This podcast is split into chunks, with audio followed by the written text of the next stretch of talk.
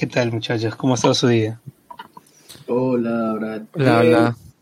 Acabando el día, yo, yo soy muy futbolero, así que hoy día básicamente Así se partido.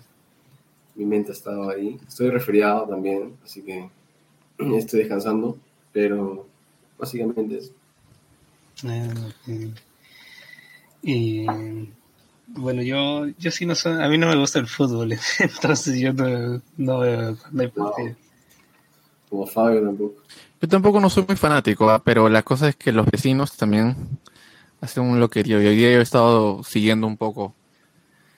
Más que nada porque también este, los vecinos estaban como que así en todos los momentos, ¿no? Ahorita no me acuerdo bien cómo los descubrí, o sea, en qué, en la plataforma, o sea, era un programa. Pero recuerdo que lo que vi un post de ustedes en Instagram que si no me equivoco se estaban presentando creo en una radio, una radio, radio Lima, radio, era algo de Ah, radio Radio nacional. Nacional, Ahí Hace está. poco. hace poquitísimo. Hemos Sí. estado ahí la semana pasada, creo. No sé, o sea, no sé por qué me apareció y los vi, empecé a escuchar su música y, y lleva un buen tiempo en escena, ¿no? Eh, Mm. sí, o sea, Ciudad Pánico en realidad es un proyecto que lleva bastantes años. Nos conocemos desde bien, bien chicos y pero ahora estamos como retomando. eh, vamos a sacar un disco, así que estamos como que súper activados otra vez.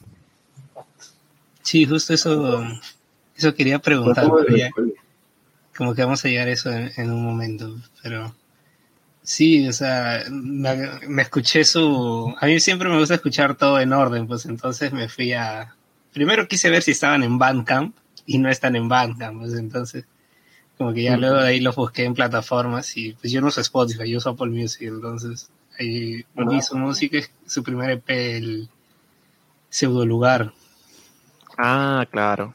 Sí. 2017, sí. O sea, sí 2017. usábamos Bandcamp, ¿ah? O sea, nosotros usábamos Bandcamp, pero antes del, de ese lugar. Nosotros hacemos música antes de ese lugar, realmente. Pero, Sí, yo, no. por ejemplo, yo los he buscado en Bandcamp y no me aparecen. Es que no Ya, los subimos. ya, Los temas, desde que fuimos Ciudad o, o borramos la cuenta, no sé, pero sí. eh, Antes usamos Bandcamp. porque antes también nos llamamos de otro nombre. Ah, No, pero usamos Pánico en Bandcamp. Creo que. No sé, ¿ah? Hit verano, yo creo que sí. Ah, está. Ah, ya, ya. Mira, sí están algunas cosas en Bandcamp de Ciudad Pánico. Acabo de chequearse de lugar. Pero creo que Ah, sí, solo pero- eso. ah, pero qué raro, yo los estaba buscando y no me aparecían. Sí, solo eso tenemos en Bandcamp. Porque a veces suele pasar que hay algunos artistas que hay material que suben a Bandcamp, pero no terminan subiendo ese material a las demás plataformas. Entonces como que me Ah, curiosidad porque como que de ahí tienen pequeños lapsos, por no decir este un poco extensos, en donde tienen huecos que no hay nada, pues donde lanzan singles nada más. Entonces yo pensé que tenían en en las plataformas, en, en, pues bueno, en Bandcamp yo pensé que iba a encontrar, pero busqué y no me apareció, qué raro. Ahí tengo que buscar mejor entonces. Sí, teníamos. Ah. Bueno, el, Bueno, por ti vamos es a- ¿sí? Es una biblioteca, ¿no? Tú puedes subir música free. Sí, sí, es como lo bueno, bueno, o sea, en Perú, Bandcamp, en realidad creo que la movida más este under está ahí más presente. Creo que en otros países es mucho más activo, porque sí, sí he visto como que en Estados Unidos o algo así, o cuando tenía Bandcamp, el correo estaba mucho, o sea, nos llegaban cosas de, sí, este, ciertas, ciertas como que oportunidades chiquitas, pero que tenían que ver con ot- otros países. Y Sí. sí, o sea, sí conozco tipos de bandas que como que sus temas antiguos, sus maquetas, sí, está solo en Bandcamp. Y es bien chévere, pero es este, en esa, en eso, ahorita no, no, no le hemos movido tanto así, estamos más presentes en Spotify, en... eh, bueno, toda la librería está en todas las, las plataformas, como Spotify, este, Apple Music, Tidal. Por ejemplo, yo que he tenido el, el placer de entrevistar a algunas bandas de México, la gran mayoría de ellas, por no decir todos, manejan Bandcamp. Sí, he es visto cierto. que... pasa por tiempo, ¿no? Son plataformas que durante el tiempo se van poniendo de moda acá en especial, ¿no? Yo creo que antes de Bandcamp, antes de Spotify, usábamos mucho Reverb Nation. No sé si tú en algún momento lo usaste. ¿Te acuerdas de eso? SoundCloud. Re- No, ese sí no logré conocer. Reverb Nation ya ni sé si existe en realidad.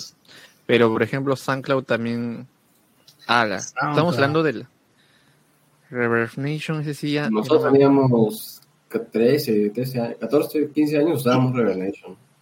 Sí, Clarísimo. ahí estuvimos toda nuestra música. Esa ya es la época. Y había un ranking Wow. en Reverb Nation. Claro, ranking, ranking Perú. Y como no había, no- o sea, no todo el mundo estaba ahí y nadie estaba como que tan atento, era como que al toque estar en top 5, sí. Sí, era bravazo. Ah, ya, ya lo encontré, Reverb Nation. Reverb Nation. Oye, qué loco. De verdad que recién ahora me pongo a pensar que más allá de Spotify hay un montón de estas plataformas. Claro, incluso hubo un momento donde estaba el MySpace, me acuerdo. No lo ya, llegué- ya, ya. Nunca lo llegué a usar, pero me acuerdo que mis primos mayores hablaban de MySpace. Claro, igual no sé, Claro. es más antiguo, sí. Pero no- Ese es no- más antiguo. Claro, in- incluso me vio hace tiempo una entrevista de Porta donde él contaba que ahí subía sus maquetas pues en MySpace. Y como, como la gente las escuchaba bastante y la plataforma no estaba preparada para recibir tantas escuchas, a veces tumbaban la, la página. ¿no? A su madre, qué paja. Y era curioso, pues, ¿no? O sea, cómo, cómo ha ido cambiando. Ahora es como que, claro, existe Bandcamp, y yo sí me acuerdo que había desde hace tiempo, pero yo creo que la plataforma por excelencia todo, de todo el mundo es Spotify hoy en día. Ahora, ¿no? Es como el, Es, que el es por la facilidad de las distribuidoras realmente. O sea, tú ahora con un clic hace que tu música esté en... Yo no, yo, yo no sé en cuántas plataformas está Ciudad Pánico a veces, o sea, hay un montón. Pero solo lo haces con un clic y eso, eso es para un artista súper fácil. Como que sube el tema y ya estará en, estará en todo internet. Pero es cierto que a veces eso te hace dejar de pensar en, oye, mira, ¿dónde debo poner mi música yo realmente? ¿no? Para que funcione. Claro. Mira, si está súper activo Bandcamp en, en México, fácil es una buena idea también. Puede ser. Vamos Sí, a- justo ahorita yo, yo sigo mucho una banda mexicana que se llama Margar- Margaritas Podridas. Sí, yo es. Y justo primera vez que veo su Bandcamp y está como que es súper ordenadito. Claro, eh, allá es como que parece como que hasta obligatorio que las bandas mexicanas tengan su Bandcamp así súper brandeado porque lo tienen así la gran mayoría y es interesante, ahí venden su merch todo, o sea, es como una página web literalmente donde puedes hacer un montón de cosas, o sea, yo creo que es incluso podría ser un un Spotify pero con una con una estética no tan agradable porque Spotify en, en su diseño, o sea, es más agradable, pues no se ve tan tosco. Incluso ahí puedes comprar, los artistas te venden su merch. Claro. También mo- bueno, en, sí, sí, entiendo totalmente. Compras música también. Eh, Pero, o sea, yo personalmente, hace, ya habrá sido ya, pues, un año, hace casi un año ya habré dejado de usar Spotify, porque sí recuerdo que desde 2015 habré usado Spotify y pues el año pasado lo dejé totalmente porque pues me, me regalaron un, un iPhone y dije pues voy a probar Apple Music ya que nunca he tenido y me regalaban como cinco meses gratis y fue otra cosa totalmente porque el audio suena mucho mejor suena muy suena fuerte suena más nítido tiene el Dolby Atmos el hi-fi entonces como que tiene prácticamente todo lo que Tidal tiene pero a un precio más accesible Bravo, Ah, Claro. Lo del audio es importante, sí. Nosotros, digo, también, ¿sabes? Con, con esto de masterizar música, siempre hay una pequeña discusión de, oye, ¿cómo va a sonar esto en Spotify, no? Y, y claro, es importante que haya esas, esas plataformas. Nos dicen, lo que, lo que nos hemos enterado también es que el, otro año Amazon Music también va a estar muy potente acá en Perú. y Bueno, nunca llegó a usar Amazon Music. Supongo que lo usarán. Alguien debe usar para que exista la, la, la, la app. Alguien debe usar Amazon Music. Supongo que Ahora- los gringos. Ahora vi que en Colombia Amazon está haciendo campañas con artistas independientes también. El Rómpela o La Rompen, algo así. De Amazon Music, en colaboración con un portal que se llama Shock. Están haciendo iniciativas así de, de artistas independientes y están que se meten al, al mercado. Oh, qué bueno, porque realmente ahorita el titán es Spotify, o sea, el que está en todo el mundo, el que ha llegado a todo el mundo, todo el mundo lo tiene, entonces es, es curioso, ¿no? Incluso, por ejemplo, si, si se ponen a analizar, o sea, hay varias plataformas para escuchar música y incluso hay el YouTube Music que no sé si alguien lo usará, pero debe haber gente probablemente. Porque ahí como que YouTube Music te engancha también con el YouTube Premium para que ya no te salgan los anuncios. Entonces como que una con otra, pues sales ganando. Sí. Pero eh, si analizamos de ahí también está, yo he probado Tidal y nadie ve publicidad de Tidal a cada rato en las redes sociales. O sea, es como que ni siquiera se publicitan. O sea, es para los que quieren, lo pagan y listo, nada más. Claro. Yo he usado Tidal un tiempo y es una maravilla. O sea, para músicos o para gente interesada en sumergirse desde el punto de vista como también técnico, algo así, eh, es una locura. O sea, tú ves una canción, te gusta cómo, cómo está masterizada y como que te dice, ya, esto, pata, esto lo masterizó tal, te, te da una playlist con todo lo que él ha masterizado. Y es como, como músico, técnico de sonido, también eso creo que te un montón a seguir formando tu oído, ¿no? Tidal a mí me parece increíble. Sí, es cierto. Yo, o sea, yo también tuve una, una temporada que, que probé Tidal. Y sí, o sea, es. Es para la gente que en verdad es amante de la música. Claro, Porque, pues realmente no es, no es una plataforma para escuchar música realmente accesible para todo el mundo. O sea, porque pues es un precio, pues algo elevado, ¿no?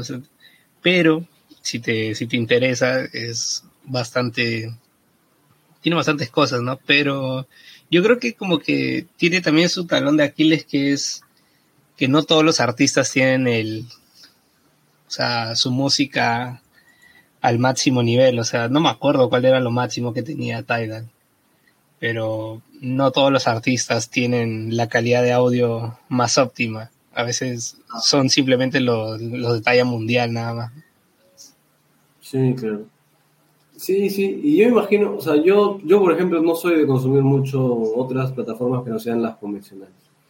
Pero me imagino que si, si te toca estar ahí es, es donde más te das cuenta de la diferencia del sonido de una banda u otra, ¿no? Eh, yo, no- yo no consumo así, pero por ejemplo, por eso nosotros también nos, nos preocupamos de grabar a una buena calidad siempre. Desde el primer EP. Siempre hemos tratado de grabar a buena calidad. soy consciente de que probablemente desde aquel día de haber pasado pues mucho tiempo. Pero aún así tengo curiosidad. ¿Recuerdan cómo fue ese primer acercamiento que tuvieron con la música? Mm. Hagámoslo uno por uno. A ver, primer acercamiento. O sea, personal, personalmente, eh, eh, tengo una familia que este muy interesada en la música. No, no, no es que sea de músicos, pero mm, mi madre le gusta escuchar mucho música. Ha estado como que cer- cerca, pero como es comunicadora, a muchos medios, de- a muchos, en muchos medios de comunicación, a muchos artistas. Y este, creo que eso siempre me, me parece interesante porque por ahí he tenido la oportunidad de escuchar como big bands, eh, grupos, eh, cuando era bien chico, ¿no? Pero realmente ese fue como un acercamiento más de, de, de cómo la música te toca. Pero cuando realmente ya quise aprender a tocar guitarra fue, fue, o sea, bueno, cuando re- empecé a querer hacer eso, en realidad tendría como nueve años, diez años. Pero cuando realmente como consolidé y dije, ya, ahora sí me voy a meter al cursito del colegio de dos meses, voy a tener una guitarra como que de verdad para tocar, este, habrá sido como que en un lapso de, de varios años, ¿no? De cuatro años entre los 10 y los 14, que estaba como que ya ahora sí, sí, sí quiero tocar la guitarra, porque yo empecé tocando la guitarra. Y así como de a pocos darte cuenta que, que sí, o sea, es que la verdad yo, yo no siento que haya habido como un momento así, como ahora dicen, ¿no? Un momento canónico. De, de que yo haya dicho, ah, mira, a partir de esto yo voy a ser músico. Siento que es un, como una curiosidad que va creciendo hasta un punto y dices, ya, me mando y, y eso fue como tipo los 14, así, que realmente le metí con toda a hacer música. Y bueno, luego ya el empieza Ciudad Pánico, pero es también un producto de, de haberme estado formando, ¿no? Pero así personalmente creo que tipo así con, con toda la música que estaba escuchando en casa y, y también las ganas que tenía de, de tocar guitarra. ¿Tú, Ariel? Yo, o sea, sí, yo creo que es igual, o sea, no. Es difícil hablar de un solo momento. Yo creo que son más encuentros y desencuentros, ¿no? Con, con, con la idea de hacer música. Y todo esto en un contexto en el cual hacer música solo puede ser visto como, como entretenimiento. Y entretenimiento del último en la fila también, ¿sabes? En, en el contexto en el cual yo he sido criado, hacer música es entretenimiento, siempre ha sido parte, ha estado ahí como dando vueltitas, pero nunca ha sido una posibilidad ni remota, o sea, siempre ha estado en su lugar. Con mil prioridades encima. Eh, ese es el contexto en el cual yo me he criado, pero aún así siempre ha habido ese gusto y esos encuentros con la música. Yo, yo creo que el primer encuentro que he, tenido con la música ha sido viendo caricaturas, o sea, y lo recuerdo claramente, Tarzán es mi película favorita desde los tres años y mi primer encuentro musical es con esa banda sonora. Yo era muy fanático de las bandas sonoras de las películas de Disney, de chiquitito. Así que Phil Collins es mi, aunque parezca ya demasiado trillado, Phil Collins, y ese soundtrack me ha marcado mucho en mi inicio, ¿no? Después, me ha gustado, o sea, otros encuentros que he tenido con la música han tenido que ver con mi tía, que me cuidaba y era fan de, Re, de Rebelde Way, por ejemplo, y de toda la, toda la música argentina pop de los 2000, y yo escuchaba eso y cantaba eso. Después, eh, con mi hermana cantábamos salsa de chiquitos, Kudai, muy, muy ligado, siempre muy ligado a la música pop, porque era, era también la única música que estaba al alcance de un, de un contexto en el cual nadie le importa la música, así que solo escuchas música mainstream, pop, popular, que está en todos lados, no la puedes evitar.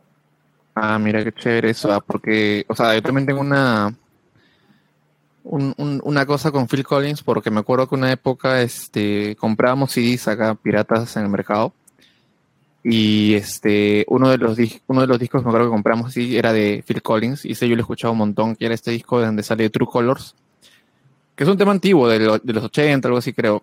Eh, y sí, sí, o sea, también siento que es un, disco que, que, se me ha quedado en la mente siempre de este artista, ¿no? En el 98. Sí. Y sí, siempre ha estado ligado a eso, a booms. Después, con el boom de la cumbia, también yo me pegué a cantar cumbia todos los días.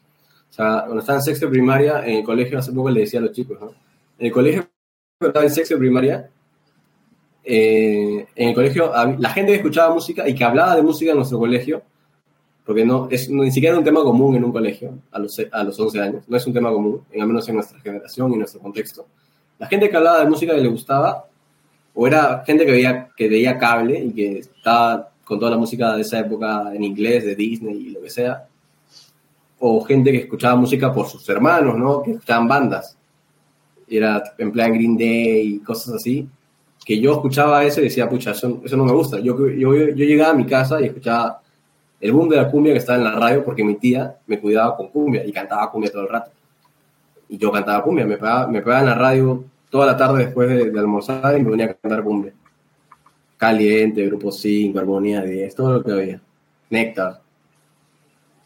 Y después ya en secundaria es cuando yo digo, pucha, me gusta el rock, o sea, ya viene esa etapa de desenfado, ¿no? También tiene que ver con la tele y todo. Empezarme, contrataron cable en mi casa y dije, oye, hay una banda en la tele, que yo no había tenido cable toda mi infancia. O Así que cuando contrataron cable fue como que conocí en TV, cosas así. Vi a My Chemical Romance una vez en la tele y dije, ok, lo caso. O sea, esta vaina es- y ya, y esa segunda etapa en la cual también estás un poco en la, en la adolescencia, ¿no? También estás un poco con esta, con esta onda de querer hacer algo diferente. Llegaban más las ideas de, oye, no sé qué voy a hacer cuando salga del colegio. Y, con, y, y, y justo en esa etapa de mi vida es donde me pegó el rock, ¿no? Y empecé a conocer a bandas de rock en inglés. Y después, el año siguiente, formamos la... O sea, hubo una posibilidad de que alguien... Estaban buscando los chicos a alguien para cantar.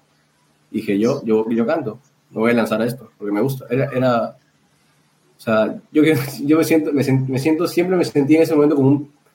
Como alguien que no... Como un primate, ¿sabes? Como... Solo, solo bastaba un estímulo chiquitito de algo que te motive para dedicarte a eso. Porque todo lo demás no, no me gustaba. O sea, pusieron una gotita de música, me voló la cabeza y dije, esto es lo mío. Wow. Ah, sí, pues en esa época, este.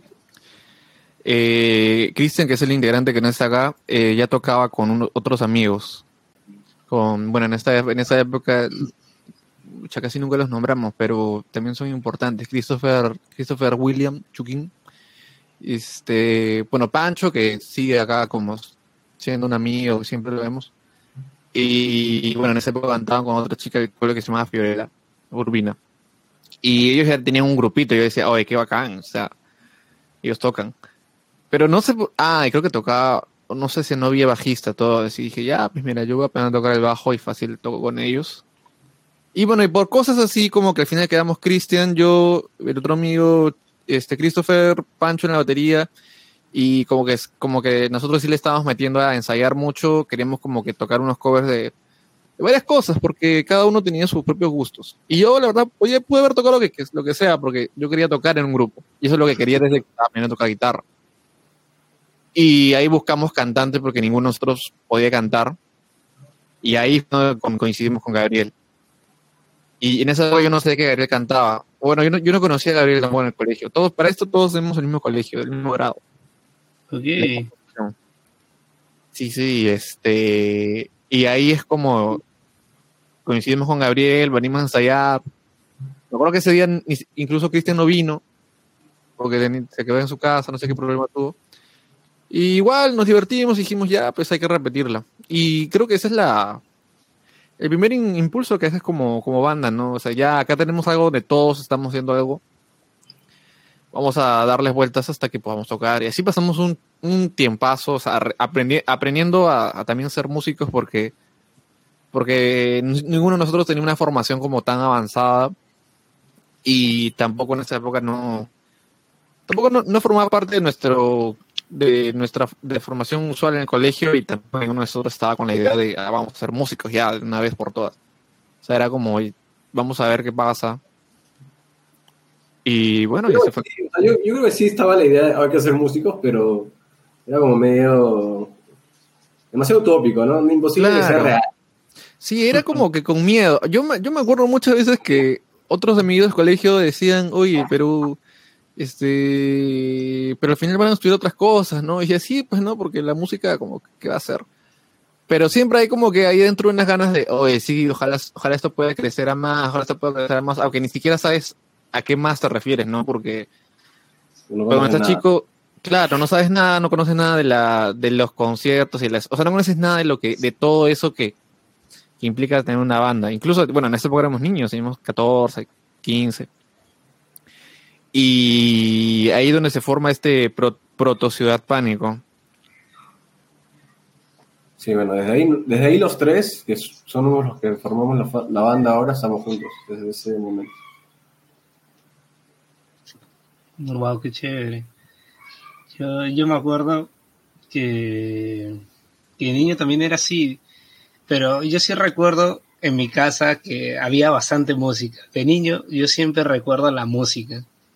O sea, mis padres son separados, entonces de lunes a viernes yo estaba con mi mamá y en las noches cuando ella venía del trabajo, ella ponía sus discos de salsa, de cumbia, de merengue, y yo escuchaba eso, me escuchaba Grupo 5, Hermanos YP, Eh, también me ponía Mar Anthony, Chayanne, y recuerdo que a mi papá también le gustaba toda esa música, pero él era más rock, más música en inglés. Entonces yo el fin de semana iba con mi papá y él me ponía YouTube, Guns N' Roses, Nirvana. Y siempre fue esa mezcolanza de géneros, ¿no? Hasta que ya pues tú llegas a tu edad y, y te vas por tu rumbo de lo que te gusta, pero todo eso te inicia en la música, ¿no? Y, y eso sí lo tengo muy presente porque desde niño yo sí tuve tanta música, escuchaba de todo y hasta ahora escucho de todo. Lo único que sí no me gusta, que siempre le he dicho abiertamente, es el guayno y la chicha. Son los únicos dos géneros que no me gustan. Eh, No, bueno, yo creo que el guayno puede que le pueda dar una oportunidad, pero la chicha no, no, no, no va conmigo la chicha, porque al final prácticamente son covers de canciones de cumbia que en la versión de cumbia sí me gusta. Entonces, eh, pero eh, recuerdo que ya ahora de grande mi papá me dice, este, ¿cuándo fue? El año pasado, cuando le dije que quería comprarme una entrada, quería comprarme una entrada para un concierto, pero ese concierto era en Chile y que me quería comprar mi pasaje para irme a Chile a ver ese artista.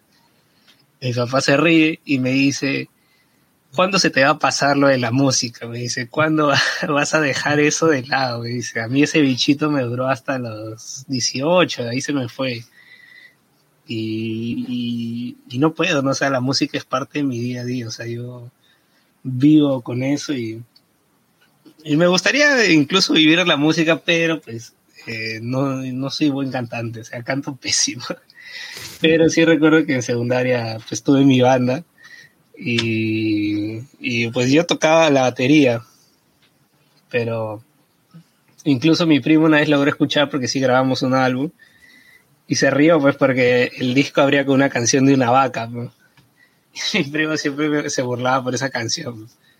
Pero, o sea, no era en español, porque yo siempre, a mí como siempre me gustó la música en inglés y decía, yo creo que la música en inglés, pues es también como que, aparte de que la manera de componer es más sencilla, eh, te abren puertas más rápido, ¿no? O sea, porque es como que a to- todo, el mundo le escucha la música en inglés, ¿no? Entonces es más, más fácil, ¿no? Es como que hoy en día ya es muy común que el género urbano ya se haya vuelto de moda, ¿no? Pero antes era, eran otros géneros, ¿no? Sí, claro. Eh, sí, en un, en algún momento también nosotros dijimos, pucha, hay que hacer música en inglés. O sea, creo que nunca fue una discusión. Primero porque, eh, o sea, sabemos inglés, pero escribir en inglés me, parece, me parecía hacer doble traducción, ¿no? Claro. Ya a veces decir algo en español es complicado, decirlo doble. Traducirlo dos veces a nosotros nos parecía un poco difícil. Hay gente que lo hace muy bien, eso sí. He visto que hay bandas que, que ese es su plan, es como voy a hacer música en inglés para eventualmente dar el salto a, a tipo a una industria más grande. O sea, si he visto eso en tipo de bandas de, de, de, de new metal o, o no sé. de Por ahí está, por ejemplo, ahí está The Warning, la banda de, Claro. de las mexicanas, ¿no? que todo lo hacen en inglés y pues ya saltaron al mercado norteamericano. Claro, hay esa. Ajá. Eso, es lo- eso es un- todo un tema porque yo creo que. mm, o sea, es, es una estrategia curiosa, pero finalmente tu, tu primer este tu primer público, o sea, a menos que conozcas una manera de dar ese ultrasalto, en realidad tu primer público van a ser la gente que está alrededor tuyo y acá bandas peruanas que, que canten en inglés, o sea, tienen esa primera brecha, ¿no? De ya de, de ese, ese primer como que esa primera complicación del idioma de que estás cantando en otro idioma. Cuidalaya. Este y sí, o sea, yo me acuerdo que hay bandas, más, más que nada de bandas de metal he visto eso, que es como que supongo que debe ser una industria un poco más movida y llegan y bueno, y también he visto el caso de artistas que todo en español, bueno, luego dan el salto a esa industria más grande y todo lo traducen. Que fue un poco el tema de Shakira, ¿no? O sea, que llega, da ese, llega a ese lugar y como que ya no es la loba, sino She-Wolf y todas esas cosas. Y, y no sé, su- supongo que hay, hay caminos. Sí, Sí, totalmente cierto. Es como, como el caso de, de Selena Quintanilla, ¿no? Pues que inicia haciendo covers de música en inglés, luego se pasa a hacer Met, pero su sueño de ella siempre fue hacer un disco en inglés, ¿no? Y recién su último disco antes de morir fue el disco que ella creció hacer en inglés, pero a ella le gustaba la música en inglés. Pero lo hacía cantando en español porque pues era el público. A, mí lo de México siempre me parece una industria totalmente diferente porque estar al costado de Estados Unidos te cambia todo, te cambia absolutamente todo. Nosotros estamos acá al costado de Chile. claro, acá estamos al costado de una escena latinoamericana pujante que habla en español. Tenemos el pasado de la canción latinoamericana, o sea, otra cosa también. Por ejemplo, del caso de México, si no es Estados Unidos, es Canadá. Entonces, por ambos ah, lados lo rodea pues el inglés, ¿no? Entonces es como que más práctico para ellos, ¿no? Claro, me imagino. Pucha, qué loco es ese. Sí, pues se cambia totalmente tu geografía. O sea, claramente te determina el lugar de donde vienes. Siempre ha sido, siempre ha sido así para hacer música. Antes de Ciudad Pánico, ¿estuvieron en algún otro proyecto? Bueno, como, como te decía, Ciudad Pánico no, em, no empezó siendo Ciudad Pánico justo en este momento de que nos contamos con Gabriel, teníamos otro nombre. Eh, que usualmente no lo decimos, pero no sé, siento que quiero decirlo hoy día, Gabriel. Como gustes. Este, teníamos. bueno, estamos hablando de eso, exactamente. No sé por qué nos llamamos así. Eh, Gabriel es. sí, pues era un nombre en inglés. Gabriel, Gabriel tú pusiste el nombre, él, él, dijo como que deberían que deberíamos llamarnos The Revenge. The Revenge, como la Así se llamaba la banda. Así se llamaba al inicio y era como... Eh, en el colegio empezó a... O sea, sonaba... O sea, ahorita lo veo y digo que, que bacán, suena como rockeros, ¿no? Sí. Este, era un poco la onda de, la banda en esa época y se fue el nombre. Y todos los, o sea, y estuvimos haciendo covers, pero eventualmente em, empezamos a cantar en español hacer canciones en español porque ya pues era nuestra, o sea, ya, ya teníamos la, la, necesidad de hacer canciones que, o sea, nos nacía la, las ganas de componer. ¿Y covers de, qué bandas hacían? Eh, de lo que nos gustaba, a Gabriel le gustaba My Chemical, hicimos covers de My Chemical, Nirvana, también lo que nos salía en realidad, porque tampoco no, en ese momento no éramos músicos muy virtuosos, así que como que la, la onda punk también nos, se nos facilitó bastante porque era más fácil tocar un tema de punk que un tema de Iron Maiden, ¿no? Incluso algunos temas así de, de, de metal, heavy metal también lo que hicimos acá y estábamos por ahí. Pero al final la onda grunge, este, punk, estaba más a la mano, así que fue un poco los covers que hacíamos. Nirvana, me acuerdo. Strokes, claro, y que, que, luego viene esta onda indie, ¿no? Claro. Indie y fue lo que nos de alguna manera nos, este, esta, esta onda indie fue lo que, o sea, se, se volvió muy presente en Latinoamérica. Eso fue loco porque yo me acuerdo haber escuchado de Arctic Monkeys, tipo un par de años antes, y cuando estábamos con la banda llegó un momento en que todo el mundo empezó a escuchar Arctic Monkeys, Strokes, o sea, empezaron a masificarse. Y fue un poco también el, ese inicio del indie en el cual empezamos a, tocar nosotros covers de eso. Sí, sí, sí me acuerdo, recuerdo claramente como si fuera ayer esa etapa que se puso de moda todo el indie estaba pues yo por ejemplo con Arctic Monkeys yo llegué tarde yo conocía a la banda y me acuerdo que todo el mundo hablaba de pues justo fue, fue en el 2013 pues que salió, salió eh, el el, el AM, el tan famoso AM, y todo el mundo hablaba de Do I Wanna Know, Are You Mine, todos esos temas, y yo decía, ¿quién será? Pues nunca les hice caso, y yo recién me puse a escuchar Arctic Monkeys en 2015, cuando ellos estaban en descanso y no estaban haciendo nada. Pero sí me acuerdo que sonaba, sonaba The Strokes, por ahí The 1975, The Neighborhood, o sea, varias bandas empezaron a sonar en esa época. Sí, claro. Claro, que también son bandas que en esa época ya llevaban varios años siendo históricas, ¿no? Y... No, bueno, algunas, porque por ejemplo de, de, la, de esas bandas que se colaron, pues The 1975, The Neighborhood, de esas como que recién habían salido por ahí por 2012, si no me equivoco. Sí, claro. O sea, Strokes ya llevaba mucho tiempo. ¿no? Strokes ya, Strokes ya llevaba como revolucionando la, la, esto bastante tiempo. Sí, pero por ejemplo, y... yo, yo tengo como que un conflicto un poco con The Strokes, porque mucha gente los idolatra y y los han llamado los salvadores de rock en su época cuando hicieron el This Is It. ¿Is This It? No me acuerdo bien. ¿Es algo? ¿Es claro, Is This It o This Is It? No me acuerdo bien. Is, is This It, sí. Is This It.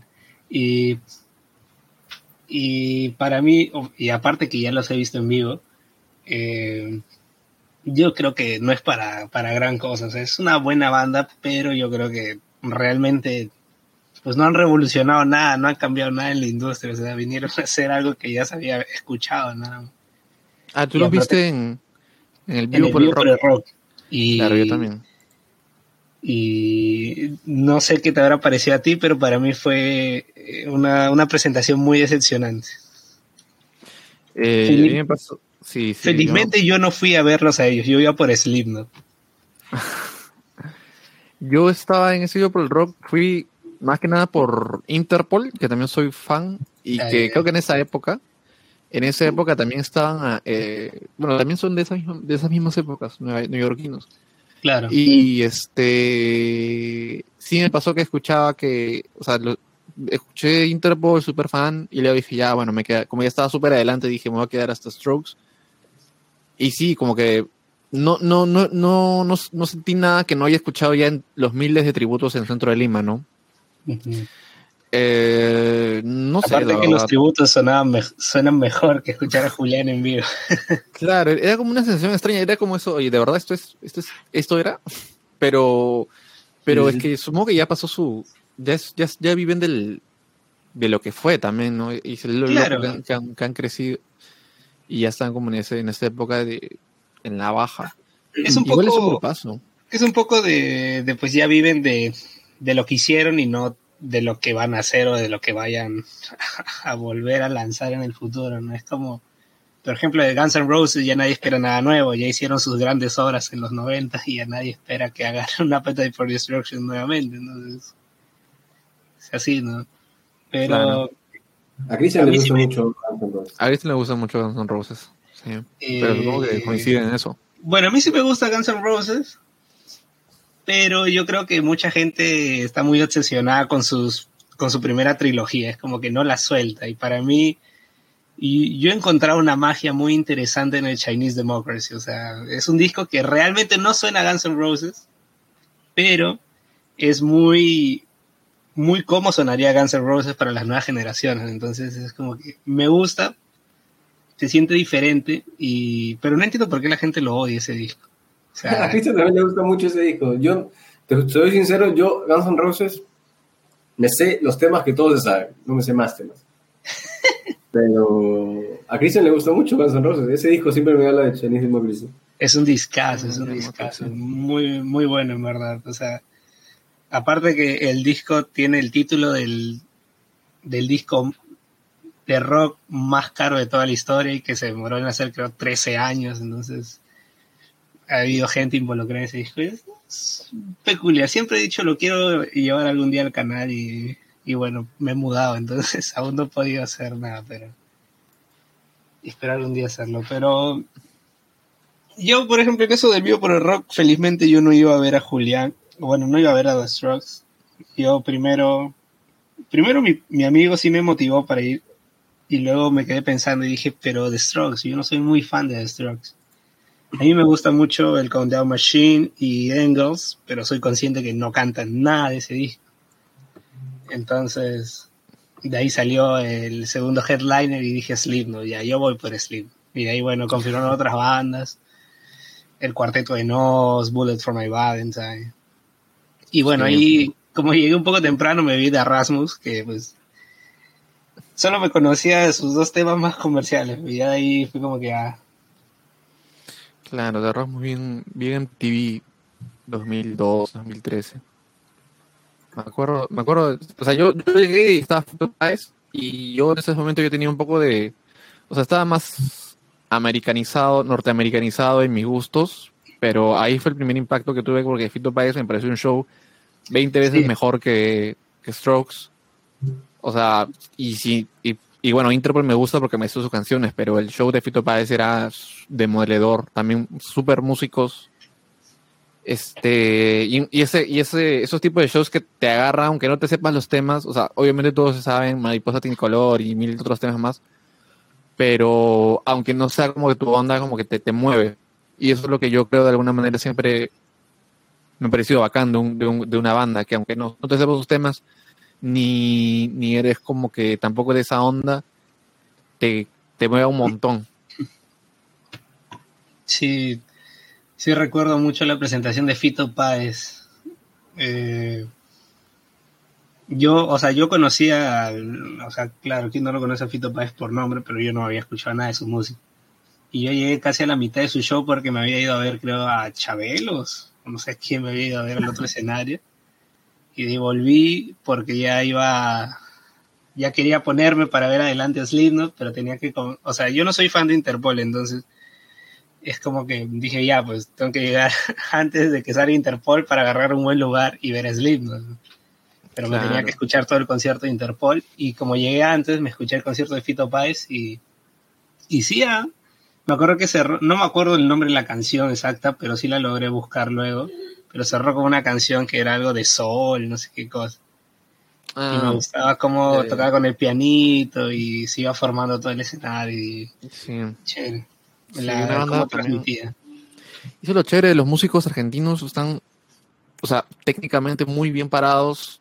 O sea, a nivel de ensamble sonaba bien chévere esa banda. Sonaba mucho más grande. Y bueno, también Slipknot sonó bravazo. O sea, bueno, Slipknot ya es también otra, otra onda, ¿no? Bueno, sí, yo, esa, esa vez que yo fui era la segunda vez que los veía, porque la primera vez que vinieron en 2016, sí, también los fui a, era la primera vez, entonces sí los fui a ver. Y esa también fue la segunda, y no, o sea, ir a ver Slipknot es una experiencia, una experiencia alucinante. Ese día, sin querer, me terminé metiendo al pogo de Slipknot y, y me golpearon, me golpearon. Mi billetera se perdió. Wow. Y bueno, felizmente no se me cayó el celular, pero fue alucinante, fue alucinante. Y me sentí algo decepcionado porque la, siento que la presentación de Slipknot fue muy, muy eufórica, entonces siento que hubiera sido excelente para que cerraran el escenario principal ellos. Porque ahí siento que The Strokes lo cerró muy tibio. Ah, sí, sí, sí. sí. Eso puede ser. ¿Ese, ese fue el que donde se presentó Sobe también? No, No, no, en, en ese.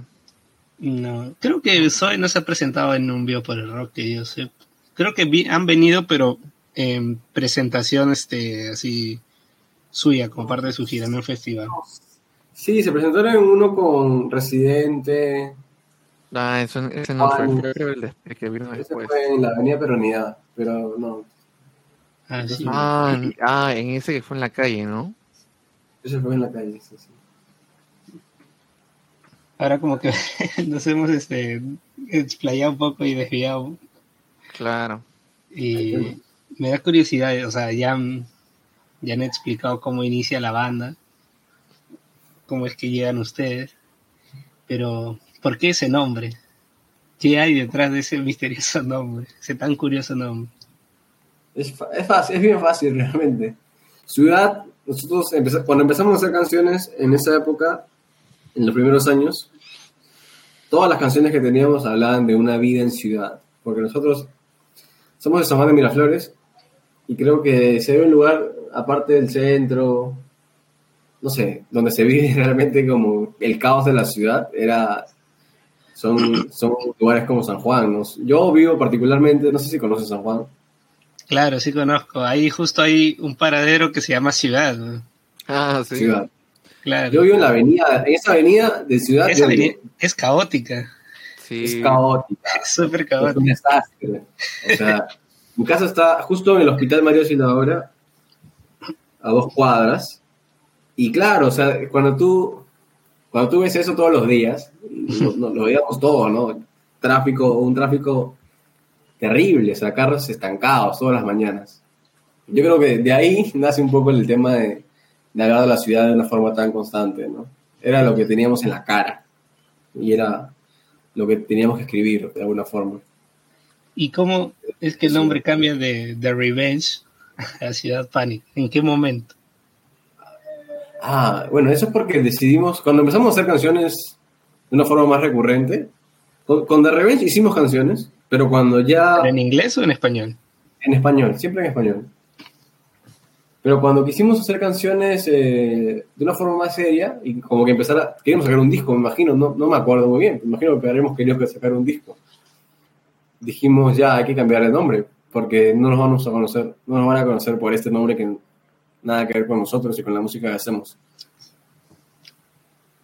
Me acuerdo que fue una tocada en, en el Hard Rock Café, que estaba muy de moda en esa época. Porque era, Ah, era- ah, llamaban bandas. Y, y bueno, nosotros tuvimos ahí la suerte de conocer de chibolitos a un, a un gran tipo que se llama Miguel, Miguel Torres. eh, que nos vio y dijo, ustedes son una bandaza, quiero, quiero ficharlos para mi... Chiquitos, ¿no? Éramos chiquitos. Pero Miguel nos ayudó un montón y nos hizo tocar en el Jarro Café. Tenemos tantas historias de esta época, así que... oh, han tocado en Hard Rock Café, Claro, o sea... pero es que ahora- ya, ya con el nombre Ciudad Pánico, o todavía no. Sí, creo que justo, eh, justo ahí cambiamos, me parece. Justo ahí cambiamos. Creo que hubo una presentación, o sea, es que tocamos varias veces ahí. En realidad era un espacio que uno se comunicaba, o sea, era como sacar una fecha en un local, ¿no? Era un poco más complicado que eso porque sí había cierta, cierta como contacto que había que tener, pero eso lo, eso no lo, lo facilitó Miguel. Y al principio sí tocamos como The Revenge, pero creo que fue en ese tránsito de esas tocadas que tuvimos ahí que este que como tuvimos esa conversación y, y tiramos otros nombres para poner para ponernos eh, ponerle otro nombre a la banda que también habían otros integrantes ya o sea Pancho seguía en la en la batería un amigo en esa época ya estaba tocando Jorge en la guitarra segunda guitarra Cristian en la guitarra como siempre y Gabriel voz yo bajo y este, obviamente ahí también estábamos con otras ganas de, de cambiar el nombre, de crear una identidad un poco más, este, que se, que se acoplara mejor a lo que teníamos entonces. Sí. Empezamos a soltar ideas, así, soltar ideas de, de cosas que nos gustaban, nombres. siente como ayer realmente, porque yo me acuerdo sí. las otras, las opciones, o sea, otra opción también tenía mucho que ver con la ciudad, que era una calle de San, de San Juan por la que parábamos mucho, que se llamaba Lisandro Montero. Lizardo Si nos, Montero. imagínate, si nos llamábamos Lisandro Montero. O sea, era, eh, hubiera sido como estas bandas peruanas que también tienen nombres de, un nombre completo, ¿no? Juan Gris, este, Luis Guzmán. Luis Guzmán. Lisandro Montero hubiera sido el peor, ¿ah? Lisandro Montero. Sí, un poco raro. La cosa que al final fue ciudad. Queríamos otra palabra que también tuviera esta energía, ¿no? Esta energía de este lugar. De, eh, y, pala- y, y Christian fue el que nombró Ciudad Pánico. O sea, lo, lo tiró así como la suerte y, y me, me encantó el nombre. Me gustó. Dije, ya, este, este nombre queda. Lo votamos y todo. Y quedó. Ciudad Pánico. Gran nombre. Gran nombre. Pero Sí, en o sea, teníamos 16, 17 años. O sea, Sí, eso porque Sí, estábamos un poco más grandes. Todavía éramos men- menores de edad. Pero lo, lo gracioso de eso es que, es- pero salió bien. Seguíamos siendo Sí, tontos, pero lo gracioso es que hay gente que piensa que tiene un significado como anárquico. Hay gente que me ha dicho, oye, Ciudad Pánico es Lima, ¿no? Y es como, no, es- no tiene como un significado así de, de como una ciudad en específico. En realidad es solo la fusión de esas dos palabras que digamos que combinaban bien. Ciudad Pánico. Entonces, no hay, no hay mucho misterio detrás No del hay un nombre. significado, no hay un significado así.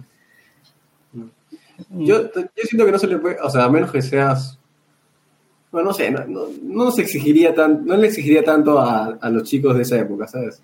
Éramos, realmente éramos chicos aprendiendo a hacer cosas, así que Eso es lo que veía. Wow, qué, qué paja que hayan tocado en Hard Rock Café. Yo sí habré ido un par de veces ahí a comer con mi primo. Y me acuerdo que a veces tocaban bandas en vivo, era chévere. Ya, y luego lo cerraron, lastimosamente. Ah, sí, ahora es un chili, Ajá. creo. No, ahora es un McDonald's. Es un McDonald's. para nosotros eran el cielo, porque no, o sea, teníamos 16 y nos dejaban tocar ahí y nos daban catering, o sea, era una locura. Nos, nos No, daban un backstage. A esa Sí, edad, sí, sí, rockstar. Llevábamos locura. gente, llevábamos equipos y nos sentí, equipo y nos sentíamos este ya, Ya estábamos. rockstar, ya. Ya vamos, ya, siguiente paso. Qué loca esa época. ¿Cuáles considerarían ustedes que son esas influencias que han moldeado el sonido de Ciudad Pánico? han cambiado muchísimo durante el tiempo. O sea, yo creo, para mí siento que ha sido más un viaje hacia atrás. Hacia adentro, de regreso a uno mismo. Porque cuando descubres el rock, de alguna forma, al menos en, nuestro, al menos en mi caso, siento que eh, es un gran detonante, es un gran combustible, pero que te, a veces te pierde de todo lo que, de todo tu bagaje, ¿sabes? Yo siento que en el Perú y en nuestro contexto del rock es, importante, pero hay mucho más que nos forma desde muy pequeños, como tú comentabas, ¿no? La cumbia, por ejemplo. Y, y es ahí, ¿cuál fue la pregunta? Ah, influencias, ¿no? Eh, y, y es ahí donde yo digo, pucha, las influencias empezaron por esa, por esa zona, por esa zona de combustible, de energía, de querer comerse el mundo, pero que poco a poco fueron regresando más a la música con la cual conectamos de forma primaria, ¿no? Por eso yo diría que al inicio muchas influencias tienen que ver con el rock que escuchábamos en esa época, ya mencionamos varias bandas, Monkeys, eh, Like Chemical, bandas de, de, de grunge, etcétera. Eh, y después hemos ido mutando siempre, o sea, nosotros hemos tenido 30 bandas en una sola.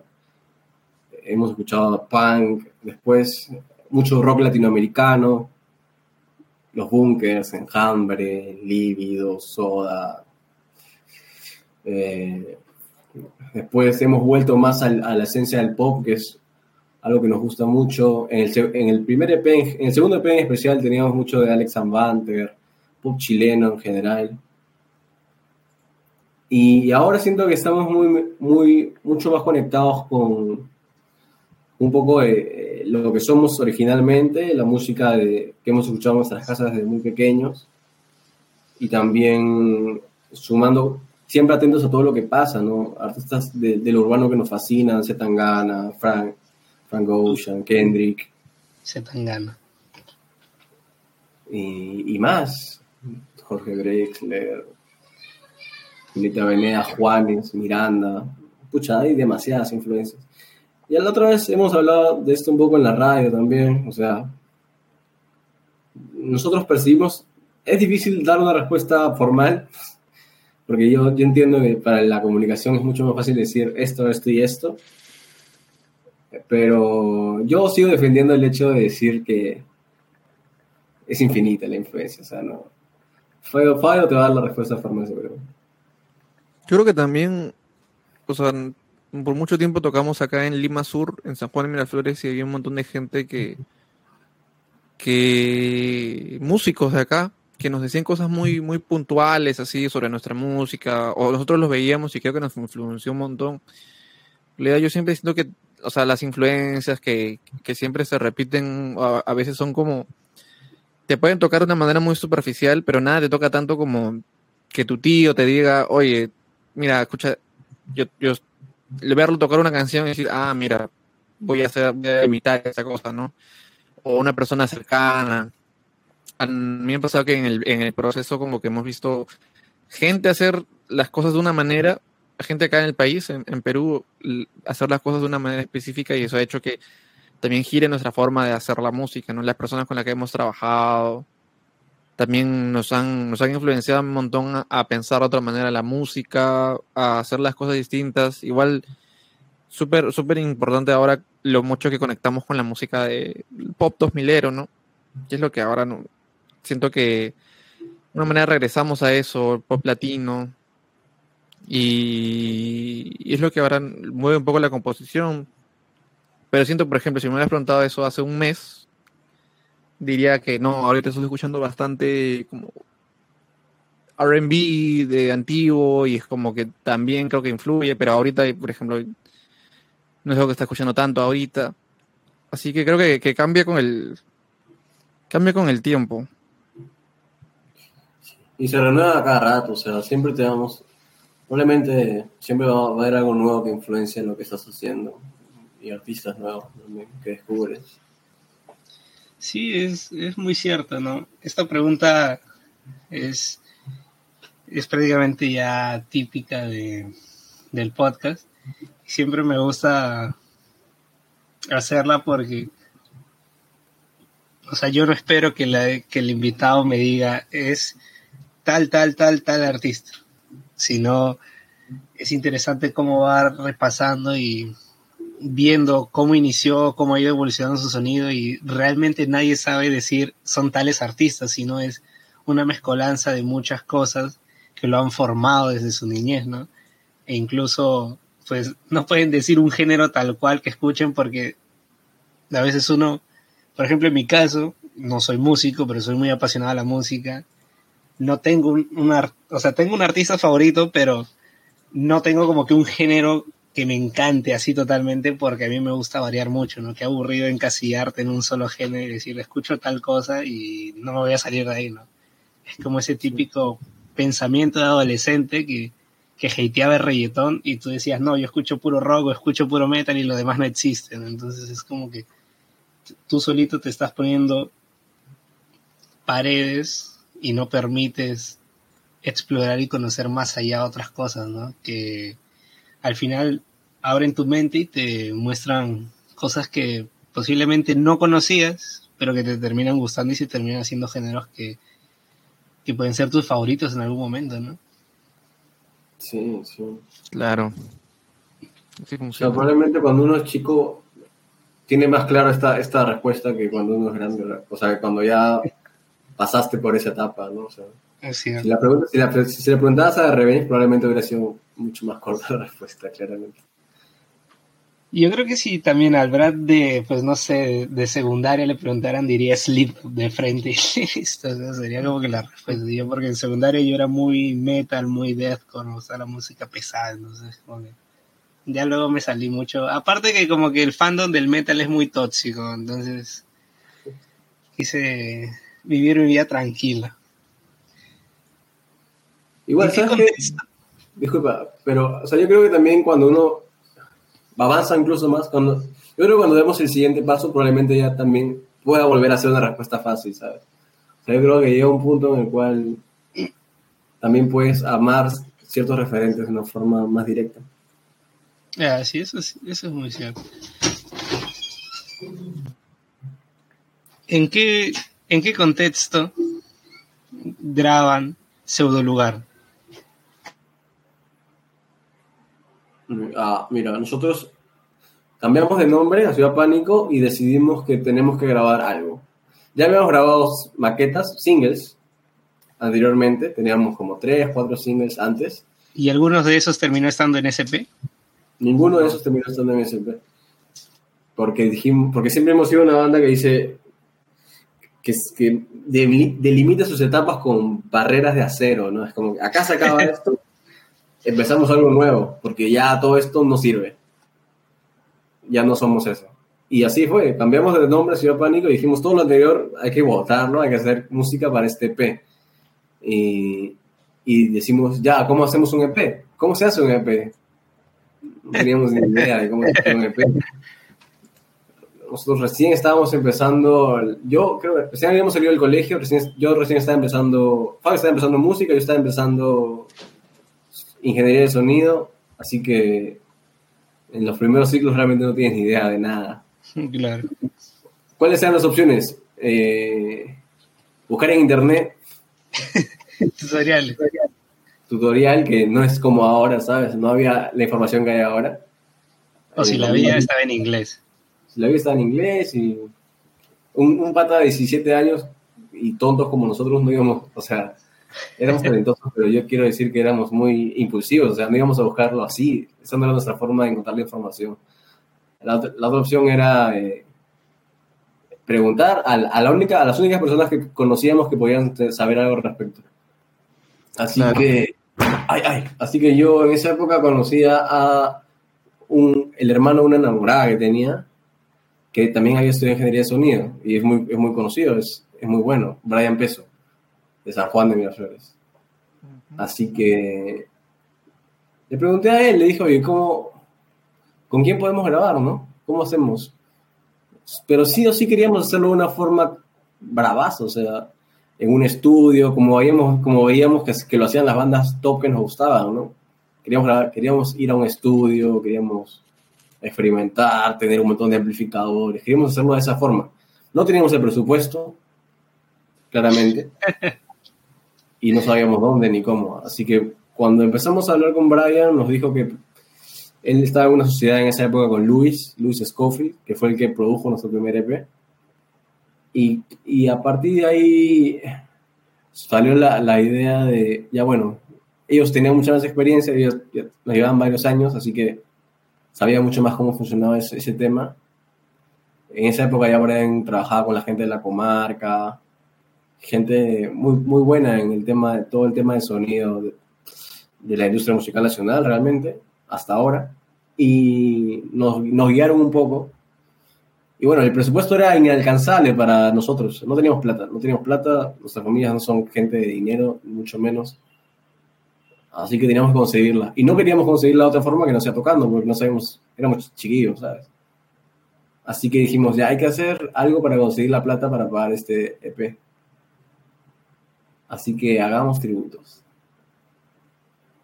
Y fue una época en la cual dijimos, ya hay que hacer tributos, y nos fue muy bien. Nos pagaron por hacer tributos, fueron los, los primeros bolos que cobramos en esa época importantes, y con eso pagamos nuestro primer EP. Todo Ah, direccionado a hacer nuestra música y sacarla, porque queríamos ser conocidos por nuestra música propia. Ya estábamos en esa etapa, en realidad. Ahí ya, ya, teníamos como que ya 17 para 18, ya. 18, sí. Este, sí, empezamos a hacer tributos. Bueno, es que en esa época también empezó el auge de los tributos, que habrá durado unos tres años, dos años, o, no sé si más. Y no sé si venía de antes, pero empezó con, con- paralelo a esta movida indie que ya iba creciendo mucho más, pasó de que empezaron a haber varias bandas de tributo a estas bandas que, no, que obviamente no venían, ¿no? Y que ahora recién están como que viniendo a, a- Perú. Y este, en esas, este, se nos dio la oportunidad de hacer este, bueno, lo decidimos más que nada, vamos a hacer tributo a, a esto, a Arctic Monkeys. Se nos da de una manera fácil, la alineación es más o menos similar y todo eso con el objetivo de sacar la plata para pagar el, el primer EP. Y así estuvimos en ese, unos Unos seis meses. Sí, sí, o sea, fue como full tocando eso, full tocando, ahorrando su plata. Y, tocando, agarrando. O sea, nosotros de ahí, en esas tocadas, tratábamos de meter siempre algo nuestro, ¿no? Tratábamos de meter algo nuestro, de lo que teníamos. Así fue como juntamos el dinero y fuimos. Paguemos este EP. Fue... Pero sí, o sea, lo bueno, yo creo que lo bueno también de, de eso es que teníamos gente, la gente que conocimos en esa época, te, querían hacer cosas de alta calidad. ¿Sabes? Una posibilidad hubiera sido que ellos nos digan, ya hay que grabar esto acá en ese estudio. Acá conozco un pata que tiene un, un micro en su casa. claro, nos no. con personas que, que querían tener un, un nivel de calidad chévere, que hasta ese momento hubiera sido como inimaginable por nosotros porque no, no, no habíamos tenido ninguna experiencia similar. Sí. Muy por el contrario, habíamos grabado ya algunas cosas como Dark Revenge, pero eran, habían sido en, en otros contextos, ¿no? En una calidad de grabación un poco, mucho más baja. Sí, Mucho o sea, el más típico, el típico- la típica sala de ensayo que te dije, acá se graba, mano, acá se graba. Ven a ensayar y acá Claro. te grabamos. Y que en el primer EP descubrimos que, pucha, hay una gran diferencia entre planificar bien una producción y no, y no hacerlo, ¿no? Claro. Eh, ¿Qué es la portada? Me da curiosidad. Ah, la portada la hizo Joshua Ike, un artista de también de San gráfico. Juan. También es de San Juan, de Miraflores. Eh, es un, es un De un mango. es un artista, artista gráfico. Eh, lo conocimos por Jorge, en realidad, que era el guitarrista en ese momento, que él había estudiado con él. Estaban estudiando en esa época la carrera de. Bueno, Jorge ya se había cambiado de visual, porque en esa época había empezado a estudiar este eh, negocio, administración, administración y negocios internacionales. Y pasó de que ahí conoció a Joshua, que también estaba ahí, pero también se quiso cambiar. Y bueno, Joshua, este, tuvimos una reunión en el recién estrenado Mall del Sur en esa época. Y hablamos un poco, eh, hablamos como de que, que, este, que le dimos libertad, libertad total. ¿Sabes qué? Que para mí lo, lo más esencial de ese primer EP es que nosotros teníamos la esencia de una banda de rock y, y queríamos eso, o sea, solidez. Siempre, siempre cuando hablábamos en esa época era como que nuestro sonido es sólido, sólido, como el rock. O sea, no un, ro- no un rock agresivo así disperso como el, como el grunge o como el punk, sino más bien un rock cuadradito como, como el post-punk, ¿no? O sea, Ok. y, y, o sea, lo, lo figurábamos así, ¿no? Teníamos un sonido cuadrado. Y, y, y en esa época empezábamos a conocer mucho más todo el sonido sintético. Que, o sea, yo había empezado ingeniería de sonido, así que empezaba a conocer mucho más y me cautivó demasiado el, el tema del sonido sintetizado. O sea, el sintetizador llegó a mi vida en esa época e hizo que automáticamente quisiera que ese fuera un elemento clave en Ciudad Pánico. Eh, así que, bueno, ya, ya con discos, ya como, por ejemplo, en esa época yo me acuerdo que escuchábamos, mucho- yo escuchaba mucho el Random Access Memories, eh, de Daft Punk, eso es antes incluso en el colegio, pero, pero ese disco también habla mucho de eso, incluso en, en esta canción, ¿no? Giorgio, habla mucho de esta, de esta movida de los sintetizadores en la música. Y a partir de ahí yo digo, esto, esto es el sonido del, o sea, de, de Ciudad Pánico, el futuro del rock, ¿sabes? Obviamente dentro de no conocer muchas cosas que pasaban ya, ¿no? Eh, pero, pero es ahí como funcionamos, creo que añadimos eso como último elemento del disco también, del EP, sintetizadores, y también en la parte gráfica tiene mucho que ver con eso, la idea era tener el elemento sólido del rock que hacíamos nosotros, pero añadir elemento digital, anal- eh, sintetizado, que eran lo que se venía con Ciudad Pánico, la- el tema de los sintetizadores. Eh, y creo que la portada lo representa muy bien, son dos colores sólidos y tiene esta tiene este elemento central, ¿no? Como una como un núcleo ahí de, de experimentación, una textura Ah. mucho muy diferente, ¿no? Sí, pasó también que, ajá, algo que, que teníamos es que eh, también hizo como un collage con las fotografías que teníamos. En ese momento estábamos bastante eh, relacionados bastante nuestra música con ciertas arquitecturas, una arquitectura este, sólida, ¿no? Co- Comparando un poco con la, la idea que teníamos de la música más sólida, más como em, mm, poco brutalista, como, era, era esta, esta, era esta, esta arquitectura que teníamos en mente y teníamos unas, o sea, fuimos a hacer fotos al, a la residencia de San Felipe y es- estas ventanitas que tienen la portada como que son de la, son de la residencial y obviamente lo que nos ponía, lo que nos decía Joshua era que tenía esta, esta, esa visión de como que también empezar un camino, ¿no? Y tenía como que esos trazos.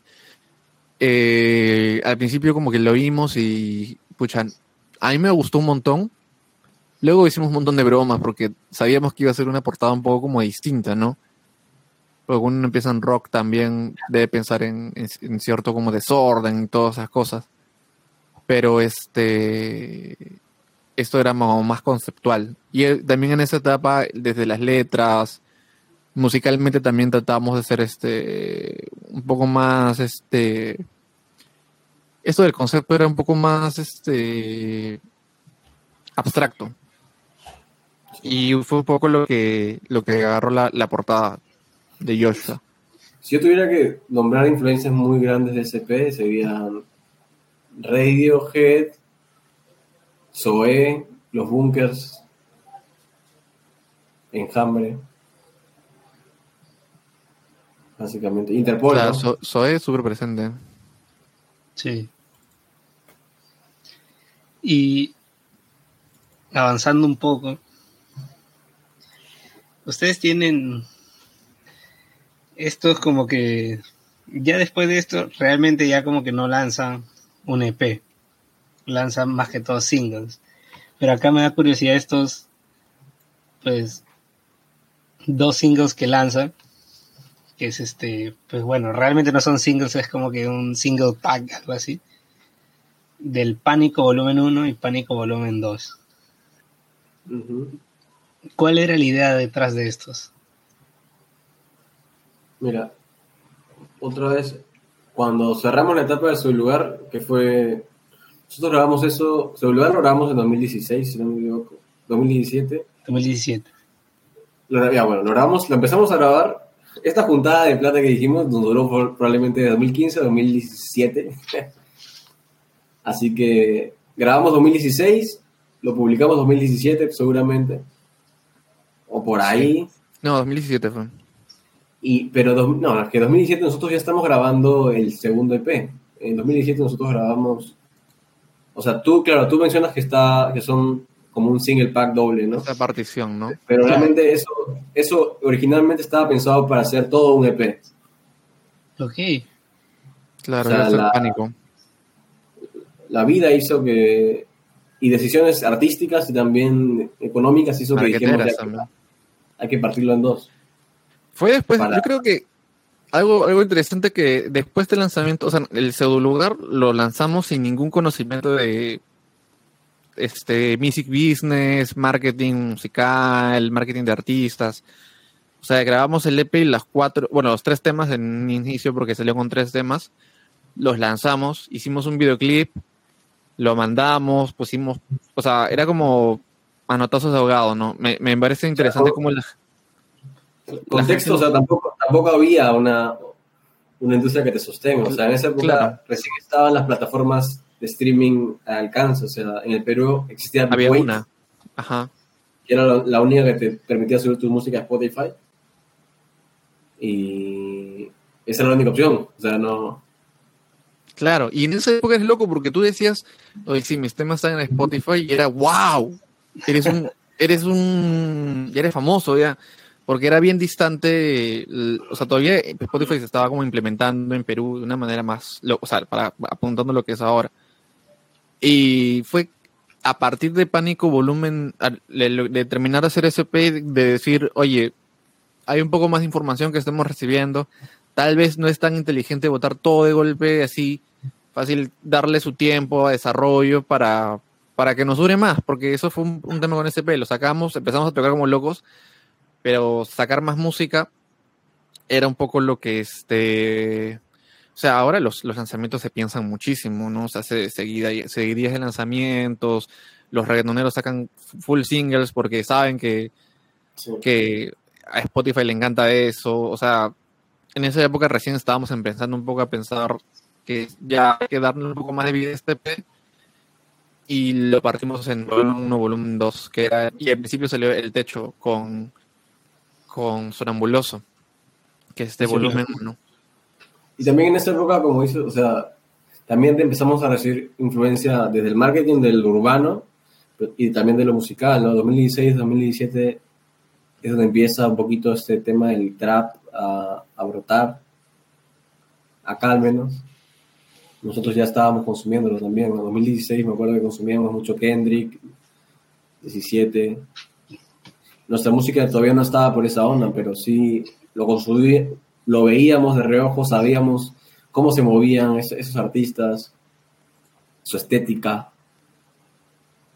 que era algo también buscamos añadir de alguna forma en ese EP, que duró más tiempo. Travis.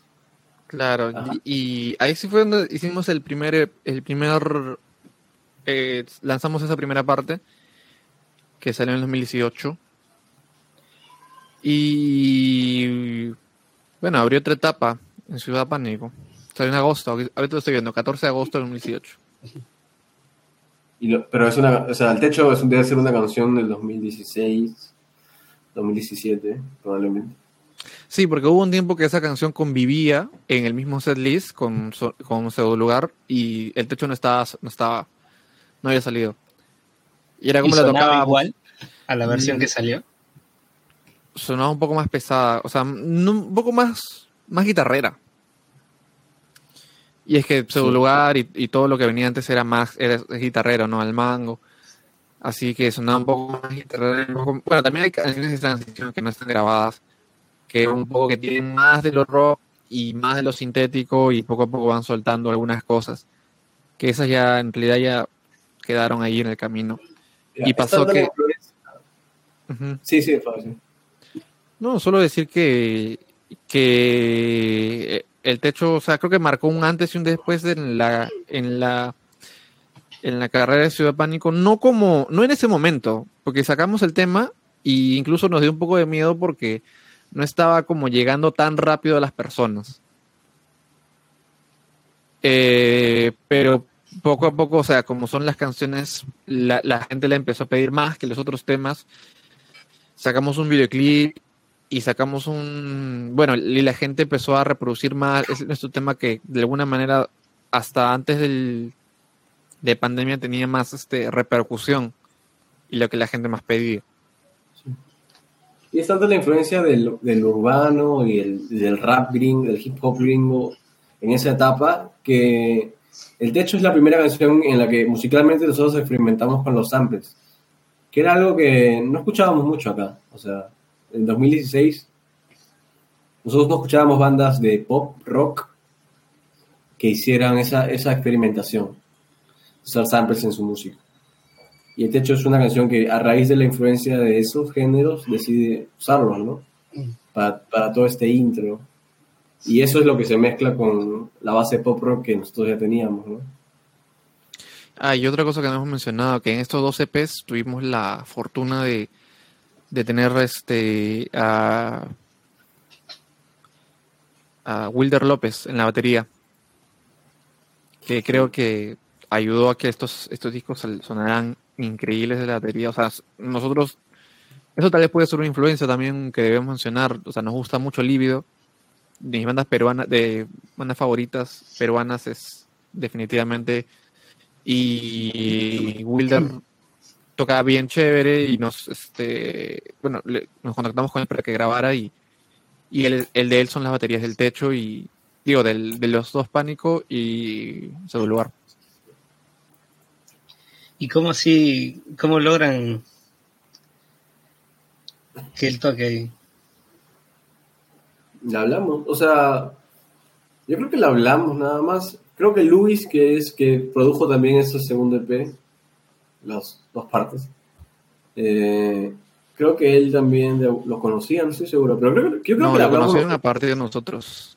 Yo creo que nosotros le hablamos simplemente por Facebook, ¿sabes? O sea, Claro. Es una época en la cual le hablamos a mucha gente por Facebook que no conocíamos. Sí, Facebook también en esa época era, era otra cosa, ¿no? La gente se hablaba por Claro. Facebook. Y este, bueno, es que ahí también aprendimos un poco de eso, que el, el- la, la batería es probablemente el instrumento más importante de una banda. O sea, después de la voz, tal vez. Pero lo que te hace, lo que realmente hace subir el nivel es que tu baterista suene chévere y bueno, esté grabado de una manera bien, bien bacán.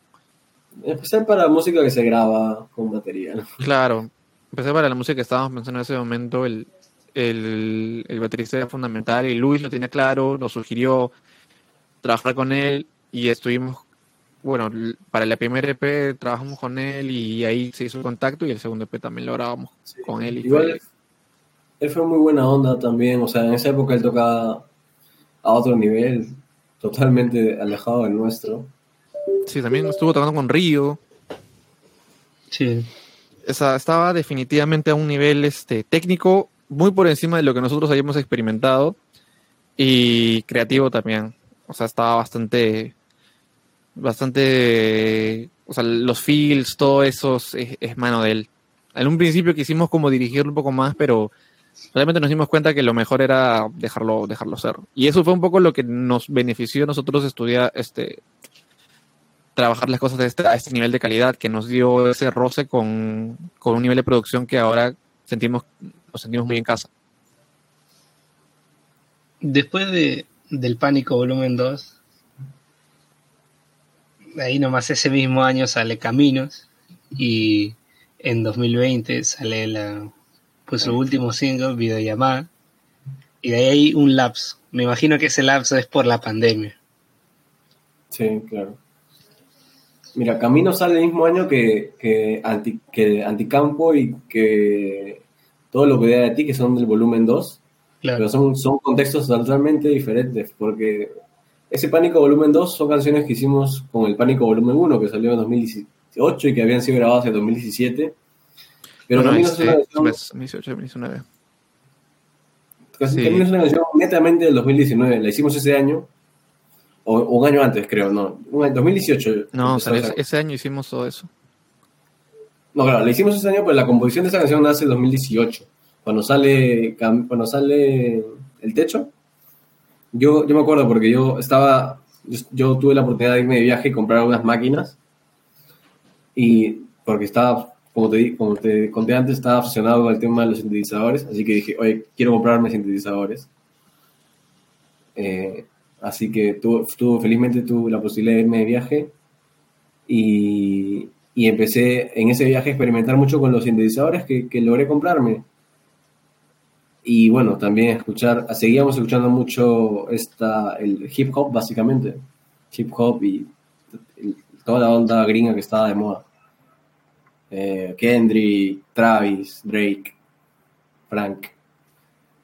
Ah, y es ahí que nace esta idea de hacer caminos, ¿no? Desde el 2018 empe- empezamos probablemente a componerla, pero 2019 creo que la idea era mezclar todo esto. Yo- nosotros sabíamos hacia dónde estaba la tendencia. Creo que eh, llega un punto, este es el punto en el cual nosotros también estábamos como que mucho más, o sea, con la idea de experimentar, ¿no? Y, y de ir hacia una tendencia sonora.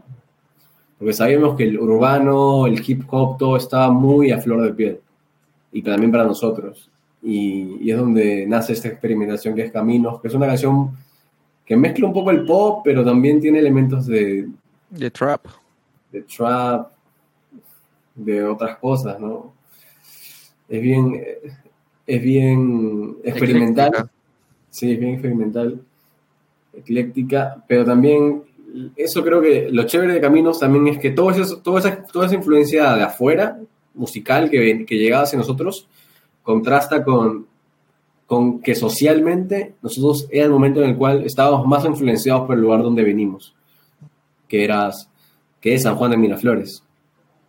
Y es por eso que se hacen, lo que, más, lo que me gusta más de ese, de ese single es que tiene todo ese sonido que viene de otros lados, pero tiene una portada y un arte y una, una voz que viene de San Juan y que está justo en el mercado de Ciudad de Dios, en la calle, con una mototaxi atrás. Y eso, eso Claro. se me parece Esa, portada fue, un- fue Claro, muy interesante. O sea, si no me equivoco, ese casino, claro, al costado de ese casino creo que hay un mercado el mercado Ciudad No. de Dios. y luego al costado hay como que un cine. Ah, el cine Sushi. El cine, cine sushi, ¿no? Cine Pero que nunca, no sabemos si es cine. Bueno, nunca hemos entrado. O sea, según lo que yo he visto en un video, es un cine medio peculiar. pero, Claro, es un cine. pero claro, ese, ese casino es emblemático, sí me acuerdo. Eh, un Había tomado de momento- noche. Ah, ¿Tú por dónde vives? ¿Cómo? ¿Por dónde vives tú? Bueno, yo antes estaba viviendo por San Martín de Porres, pero ahorita estoy viviendo por Santa Anita. Pero sí Ah, conozco y- San Juan de Miraflores porque por ahí vive este, alguna familia de mi padre. Ah, mira. Pero ellos viven Ya. más como que para el puente Benavides, Ah, ya, ah. como para la No, entrada. Claro. Ah, ya, ok, ok, ok, ok. Pero sí conozco toda esa parte de San Juan y... Y sí, pues es... O sea, si tú lo ves de lejos es como que parece que están en otro lado, pero ya cuando agrandas la imagen ahí notas que atrás las mototaxis, todo. Claro. Sí. Lo, lo chévere de ese- esa, esa fotografía la tomó Alonso, el odiador. El este. O sea, ya, ya estábamos. Ya estábamos empezando a trabajar, a, a tocar un poco más. Ciudad Patricia ya estaba en un punto de profesionaliz- profesionalización un poco más bacán. Empezamos a ido a viajar. Habíamos ido a Huancayo, a habíamos ido a Huaraz. O sea, Ciudad Patricia ya estaba tocando en festivales, en espacios en otras provincias. Y este single es- estaba como todo hecho en casa y queríamos como que lanzarlo con todo. Y nos juntamos así. Gabriel trajo su cámara, fuimos al- al- a tomar una sesión de fotos en el espacio en allá en, allá en Ciudad. O sea, súper peligrosa también porque teníamos que estar claro. Teníamos que estar con los ojos abiertos de que no entre un choro. También como que con la ropa ahí, como que una experiencia loca, hasta todavía me acuerdo. Nosotros estábamos, siento que también nosotros en esa época estábamos con una obsesión de estar a la vanguardia, ¿sabes? Eh, que después cuando pasó el tiempo y pasó la pandemia, creo que es algo que ha cambiado un poco. Pero en esa, en esa época estábamos con una obsesión de hacer algo que no, que no haya sonado nunca acá, ¿sabes? O sea, Claro. queríamos hacer algo que no haya sonado en Perú, que nadie lo haya hecho. Y por eso también es tanto la experimentación de, de esos sonidos, ¿sabes? Queríamos encontrar el sonido de un sonido particular y, y al mismo tiempo sacar pecho de dónde venimos y que estamos haciendo ese sonido único. Estamos haciendo ese sonido que no, que no lo vas a escuchar en otra banda y que, y que somos de San Juan de Miraflores.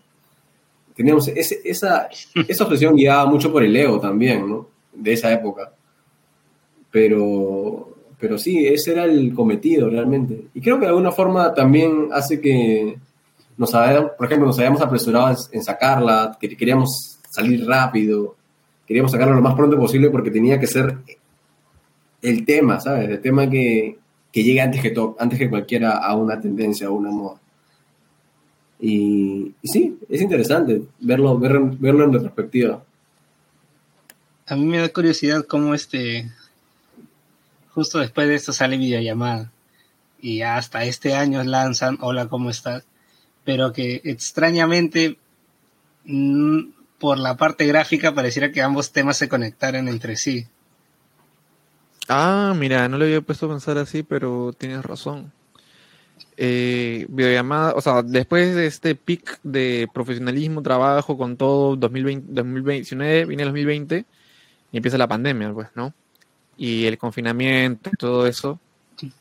Esa portada fue, fue interesante porque sí la, la, la portada de videollamada es, es, o sea, en esa época yo estaba estudiando bastante, bueno, o sea, la verdad es que estaba como que con mucho tiempo libre, porque estábamos encerrados, y me puse como a chequear cosas de modelado 3D, así, y pasó este tema que Gabriel hizo, que era como de, de esto de celular, de, de, de videollamada, ¿no? De este Claro. sexting. Y ya, pues dije, ¿sabes qué? Yo, yo tengo una idea de portada, lo chambeamos y, y bueno, fue también todo sobre la marcha porque también estábamos como que nosotros haciendo, haciendo todo el, todo lo que fue la producción y este También Eh, fue interesante. Gestionando para lo que sería después el disco, ¿no? Claro, en esa época estábamos con las ideas ya, mira, hay que sacar un disco, pero todavía no estábamos, este, no teníamos todavía ese, ese grueso de tema. O teníamos algunos temas que iban orientados a un disco, pero no lo, lo decidimos descartar y volver a hacer todo nuevo. Pero en esa época, bueno, ahí fue donde la pandemia todavía había una esperanza de que, de que durara, no sé, seis meses y ya para diciembre estar como que con la chocolatada todos y las tocadas, ¿no? Cosa que no fue así, ¿no? Al final estuvimos 2020, 2021, 2022, por ahí recién saliendo un poco, un poco más. O sea, también un momento coincidió con que ya necesitábamos, este, ya no, no, no iban a volver los conciertos tan pronto como pensábamos que iba a pasar. Y, los y toda la movida virtual, concierto virtual. O sea, fue una manera de mantener un poco a flote lo que existía, pero no es lo mismo, ¿sabes? Eh, Nunca he sentido que un concierto virtual se, se- se acerque ni remotamente a lo que es un concierto real. Y este. Yo creo que eso llevó a que, ¿sabes que Ya tuvimos como una para. Sí. Yo creo que es como esa cúspide de ya, o sea, con Caminos habíamos tratado de experimentar un montón, de estar un poquito, un pasito adelante en cuanto al sonido de la banda y todo, todo lo que llegaba a Perú en cuanto a tendencias.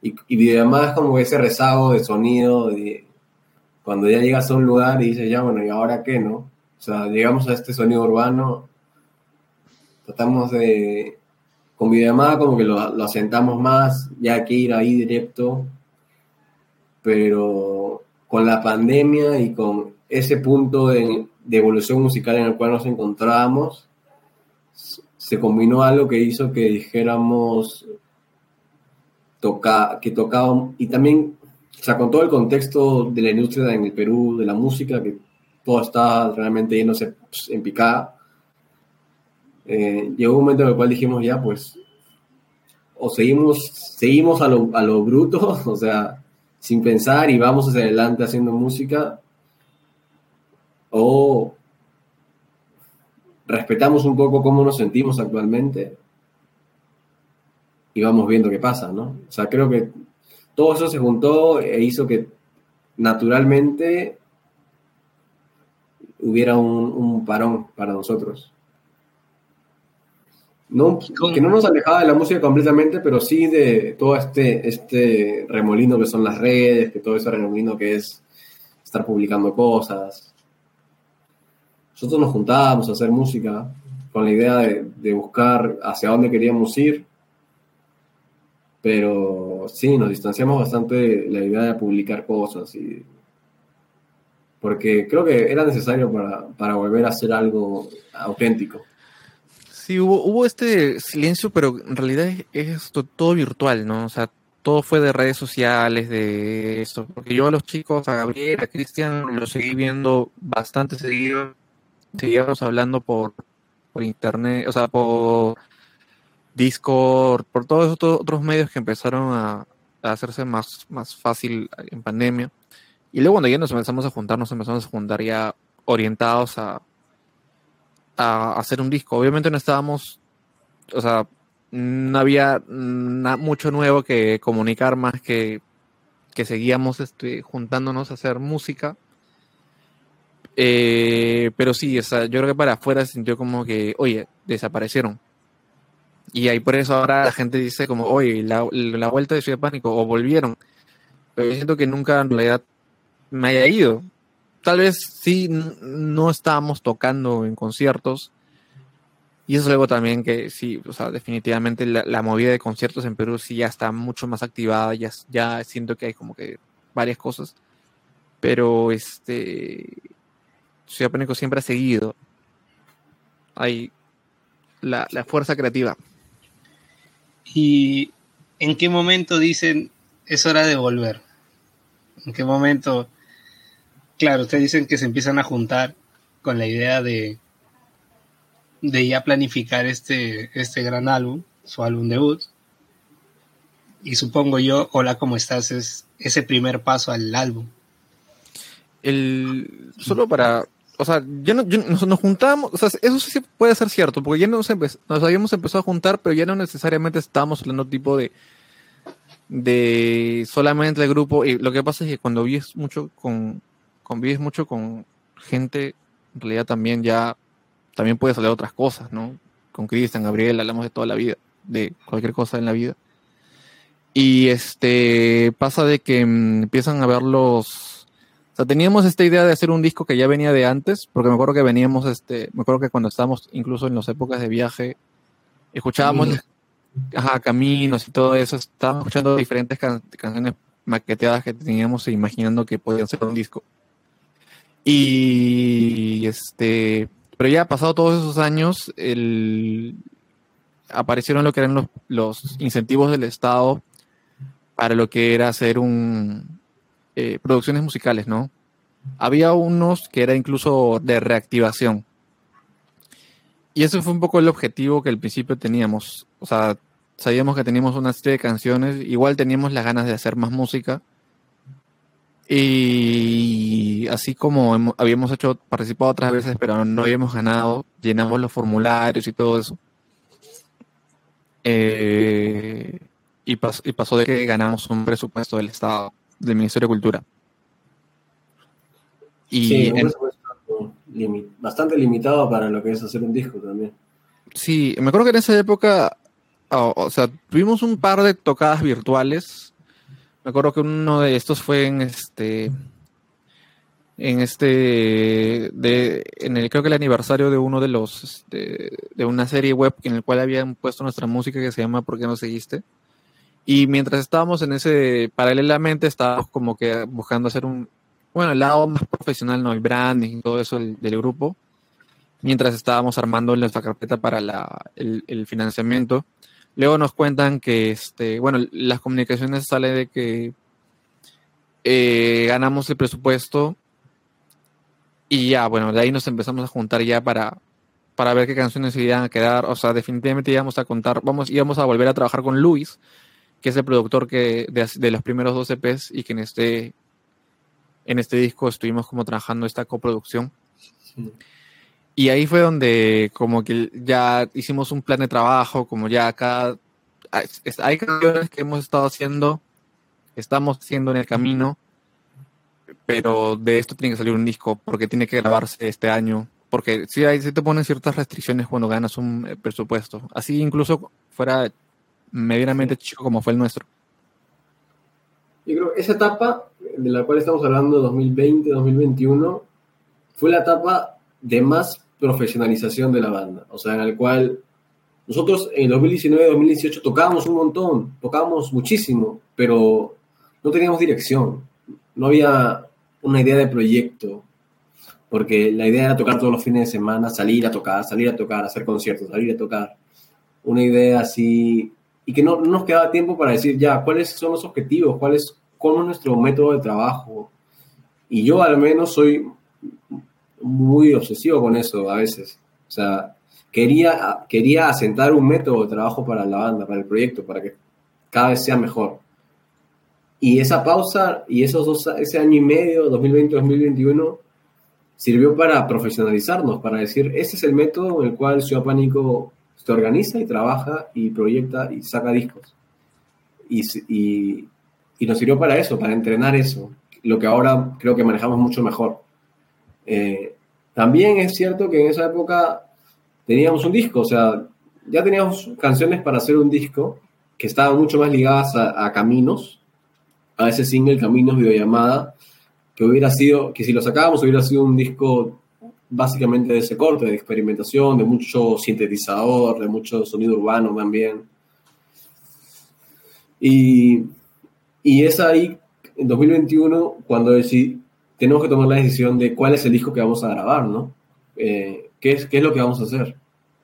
Ya con toda esta experiencia de la pandemia y de, de caminos, de, de, ese, de esa locura, o sea, yo lo, yo lo veo como un poco como esa obsesión con, el, con la vanguardia y con el sonido novedoso, dije, creo que ahí fue donde surge esto de tenemos que hacer un disco lo más sincero posible.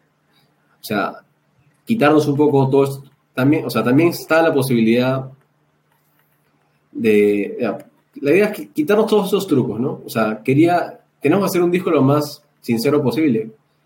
Y, y, y, si, y si eso amerita quitarnos todos estos trucos que aprendimos con videollamada, todos estos trucos que aprendimos con caminos de producción, y que también veíamos que era algo que en la escena nacional también estaba surgiendo mucho, o sea, la idea de hacer, de, tener la producción, y en el mundo en general, o sea, esos esos dos años fueron años de boom de producción musical, o sea, de la gente, de gente muy metida en, en truquitos. Nosotros somos formados en producción, formados en sonido, y conocemos eso, pero con este disco la idea era volver a lo más primario, a lo más sincero, a quitarle la, la mayor cantidad de capas que no pertenezcan a una canción como tal. Uh, bueno, de eso se trataba un poco el concepto de, del disco y por eso descartamos todo ese disco que estaba mucho más relacionado a caminos, ¿no? También en ese momento es donde nace la posibilidad de, o sea, hacer una producción solos. O sea, estaba ya muy, mucho, gracias a este boom de la producción musical, también estaba muy latente estos, estos discos, estas producciones que se hacen en su casa. Y que era posible para nosotros decir, oye, ya, este disco lo hacemos acá en el cuarto, nos metemos, grabamos todo y listo, se acabó. Pero nosotros, el proyecto siempre ha estado influenciado por esta idea de la profesionalización de la, de la industria nacional también. Y es por eso que decidimos hacerlo de la forma larga, puede ser. Entonces, el nuevo disco va a tener otro camino, completamente diferente a lo que habían tenido previsto en un inicio. Sí, o sea, el, nuevo disco ya está hecho, así, así, que ya es. O sea, ese y ya. O sea, lo voy a preguntar más adelante, pero me da curiosidad. ¿El disco verá la luz este año? El disco verá la luz este año. Edita es una. El disco sale pronto. o sea, el, tema con, con lanzar los discos es que, como, como te decía antes, ¿no? O sea, ahora que estamos más grandes, o sea, hacemos, hemos planificado los lanzamientos, queremos sacar varios singles previos a este disco. Hay esta, hay estas ganas de que salga este año, pero si no es este año, o sea, no va a demorar mucho de, del, término de este, ¿no? Eh, solo para decir que estamos en un, en una, en un, ahorita hay mucha, mucha música que sale también en Perú, ¿no? Y es como que uno tiene que encontrar su espacio para, para darle lo mejor al, al lanzamiento. Y ahorita estamos como que tratando de también tocar bastante, de los singles explotarlos un montón, de llevarlos a todos lados. Así que está, estamos todavía chequeando eso de que si sale en este año o si todavía guardamos un poquito más, pero todo será por, por para poder tener estar un poco más, más tranquis con, este proceso, ¿no? Porque si no, pucha, es, es, un, es también un rato sacar un, sacar un disco. Ya, incluso ya todo hecho, ya el momento de publicitarlo y todo eso es, es una marejada de cosas que uno tiene que también surfear esa ola. Y hola, ¿cómo estás? Es el inicio de, la nueva etapa, entonces. Claro. Parte del nuevo disco también. Claro, es parte del nuevo disco. Es la primera vez que estamos haciendo esto de sacar como que pedacitos de este de esta producción para luego, luego sacar el, completo.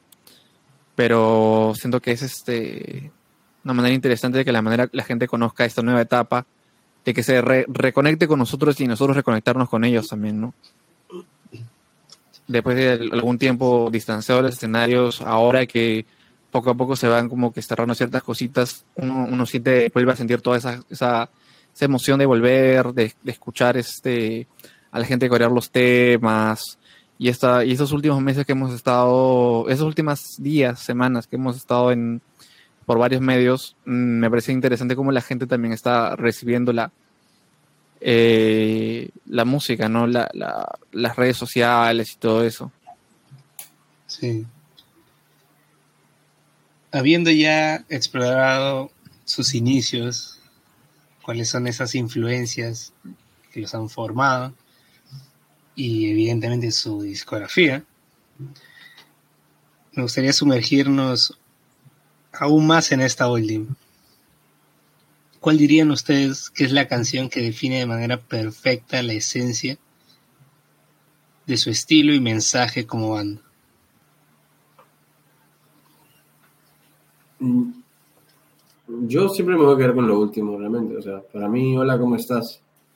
Ahora es la mejor muestra de lo que es Ciudad Pánico. Creo que creo que es una canción que, o sea, lo que más me gusta de Hola, ¿cómo estás? Es que hasta ahora cada vez que la hemos tocado en vivo, y no la hemos tocado en banda todavía, la hemos tocado siempre en entrevistas, así que la hemos tocado en guitarra y voz. Como guitarra y voz siempre ha, hecho que la gente reaccione de una forma demasiado potente. algo que siento que no, que puede pasar con otras canciones, pero siento que con esta se siente mucho más. Se siente que cada vez que la interpretamos, se siente, es una canción que por sí sola, sin nada de producción alrededor, es potente y te logra su cometido, como, lo, cual hace, lo cual significa que para mí nos hemos vuelto mucho mejores escribiendo temas. Y, y cuando tú la escuchas con producción encima, te das cuenta que también todos los, todo lo que hemos aprendido en este camino está presente y al mismo tiempo trata de respetar a la canción lo más posible. Y por eso siento que todo lo como estás resume muy bien lo que somos como banda. Claro, sí, definitivamente ese, último single es como que condensa todo lo que Ciudad Pánico eh, está planteando en este disco. Igual en el, son, son 10 temas que tienen mucho, muchos colores. Hay otros temas que tal vez también resuenan mucho con, con, con, esto de, lo que queremos decir ahora, con esta intimidad ¿no? en el songwriting, que es un poco lo que le hemos dado un poco más de atención en, esta última etapa. Eh, pero en general tratamos de que el disco también se sienta como un, conjunto amarrado por eso, ¿no? Por esta mirada un poco más honesta. Definitivamente, cuando los encontré, el primer tema que me salió era Hola, ¿cómo está? Ah, y lo escuché. Y, y de ahí dije, ok, voy a escuchar de manera cronológica. Y escuché el, EP y fue como que, wow, un giro bastante interesante. Y realmente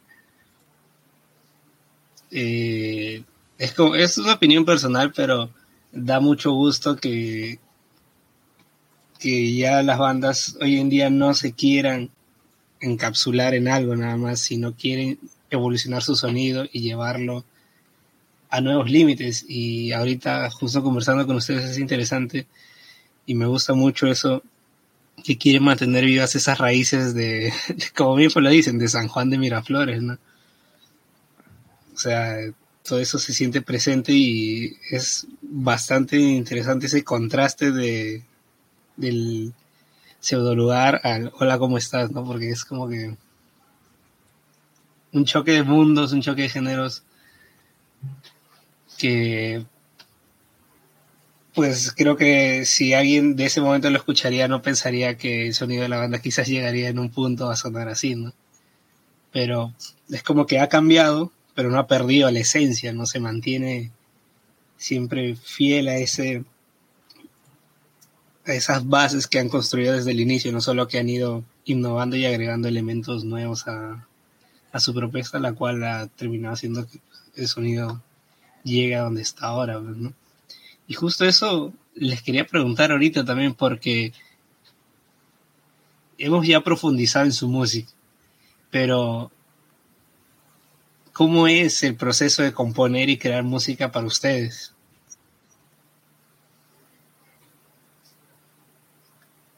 Bueno, es, es bien o sea, es bien intenso, yo diría. Para mí, al menos, siento que somos de esas personas que hacemos una canción y la escuchamos un montón y, al menos yo me, obsesiono bastante con eso. También creo que es muy sincero, es bien visceral. O sea, la idea de hacer música, en mi caso, siempre es como escupir todo en un papel y en la guitarra en un minuto, ¿sabes? O sea, no, al menos ah, creo que siempre ha sido así desde el inicio, como que voy a decir lo que tengo que decir en el tiempo que tengo que decir acá, o sea, en dos minutos sale una canción, en dos minutos sale el techo, por ejemplo, de inicio a fin, sin pensarlo mucho, porque está claramente ligado a, a lo emocional, claramente ligado a lo emocional. Nuestra vida está en la música realmente, quiénes somos, y lo que sentimos y nuestras experiencias están volcadas ahí. Y esa es la parte más emocional, pero todo eso se combina con toda la parte racional que tenemos. O sea, somos muy estructurados, nos gusta hacer que las cosas se acerquen al sonido que buscamos y es ahí donde empieza más el trabajo en equipo, ¿no? Normalmente las canciones empiezan siempre por una motivación personal. Aunque tratamos de componer juntos, creo que lo, más sincero siempre es que alguien traiga una idea porque pensó en algo, porque quiso escribir algo. Y a partir de ahí, creo que somos tres productores trabajando una canción y nos dedicamos a hacer que, que suene. O sea, más, que, siento que más que banda, a veces somos, en el estudio somos más tres productores.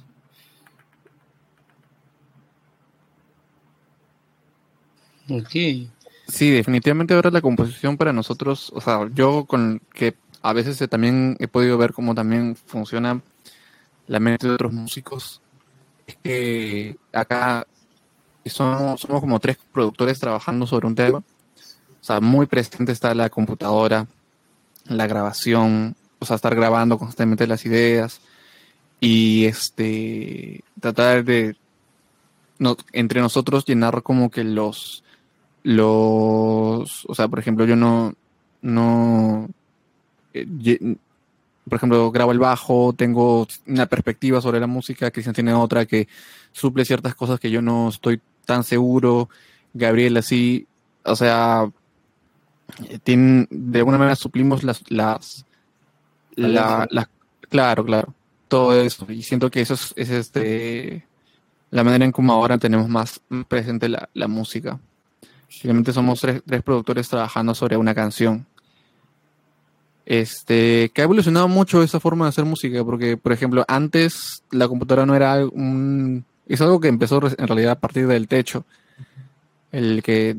El, tema del que sale en Pánico Volumen 1. Eh, que, no, que en esa época, este, antes de eso, casi siempre era nosotros sentados en unas bancas con un papel y lápiz donde apuntábamos la letra y los acordes y estábamos tocando, tocando entre nosotros ahí con los instrumentos y ahí sacábamos algo, ¿no? Creo que a partir de la, inclusión de la tecnología y todas estas cosas que nos trajo también la música urbana y, y todo esto, este, hizo como que formó también un modo de componer distinto. Sí, es cierto, ¿no? Ya hoy en día con tanta tecnología que tenemos a la mano, es mucho más... Mm, claro. Podría ser sencillo también, pero yo creo que es como que una herramienta que ha venido a ayudar a muchos, ¿no? Ya no es necesario que vayas a un estudio a grabar, ¿no? Mucha gente produce en su casa y hace grandes obras, ¿no? Aquí tenemos ejemplos de, de titanes de la industria como Billie Eilish. Y bueno, un ejemplo que tampoco es tan bueno, pero Charlie Puth también que produce solo. Ah, sí, sí. Hay muchos artistas que ya hoy en día no dependen de una disquera, o sea, ellos mismos se promocionan. Y es que también vivimos en la era de las redes sociales donde tú mismo te puedes promocionar y incluso simplemente haciendo un video viral en TikTok ya pues te haces totalmente conocido y ya puedes difundir tu música mucho más rápido con todo eso de de la era de la viralidad en la que vivimos, ¿no? Yo creo que también estamos en la época en la cual muchas producciones se comen a las canciones, o sea, o sea esta, esta facilidad de producir, de hacer música desde la facilidad de tu casa, creo que también ha hecho que muchas veces la producción sea más importante, o sea, o, la tendencia o el estilo que, que decidas hacer. Y eso hace que yo ahora sea el momento en el cual más escucho canciones que suenan de coches, perdón, o sea, que suenan muy bien, que, tienen un estilazo, que tú dices, oye, qué bien producido está, pero que después no, no, la canción queda como que en el tercer plano de esta producción. Y eso también es algo a tomar en cuenta, yo creo. O sea, si yo tuviera que hablar un poco de cómo veo la industria y cómo veo que la gente ahora hace música a veces, eh, sería eso. Por eso también, no sé, hay, cuando veo lanzamientos como los de ahora, de Karina Castillo, por ejemplo, que son canciones que muchas son, se sostienen en guitarra y voz, me parece increíble. Me parece gravoso. Y ahora, ya viendo, pues, repasado un poco su carrera, su proceso creativo, la esencia de, de la banda, me gustaría mirar un poquito hacia el horizonte. Ya han adelantado algo, pero qué emocionantes planes le depara el futuro a Ciudad Pánico. Ah, nosotros, bueno, ya tenemos un disco que sacar, o sea, varias canciones. Una de estas canciones también tienen colaboraciones que nunca habíamos hecho colaboraciones antes. Y con artistas peruanos. Con artistas peruanos, con artistas peruanos que viven fuera del Perú también. Ok.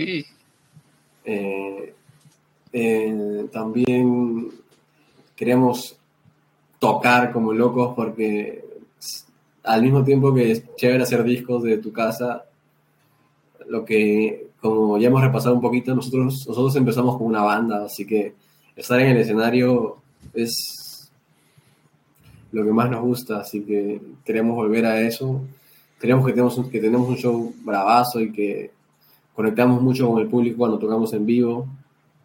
Queremos retornar nuestra marca de conciertos, Pánico en el Techo, no sé si la conoces, pero fue una marca de conciertos, es una marca de conciertos que hicimos en Lima Sur y que trajimos artistas increíbles a Lima Sur por primera vez. Hicimos, creo que creamos una escena pop de Lima Sur que no existió nunca y que con Pánico en el Techo se visibilizó.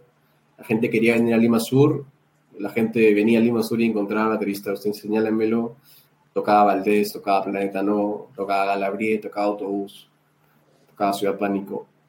Queremos volver con eso porque siempre ha sido un objetivo principal de la banda eh, generar una, un futuro en Lima Sur para los músicos también, que, con los cuales creo que ya empezó, o sea, ya ya, existe, ya existió Pánico en el Techo, pero también existen nuevas iniciativas y nuevas bandas que antes probablemente no era tan posible, pero que ahora podemos ver que la música profesional en Lima Sur, de donde venimos, o sea, es una realidad y que probablemente en cualquier momento el pop deje de ser solo de algunos y que la gente de Lima Sur también tenga una voz en esa, en esa palestra. Ah, ¿Y qué más?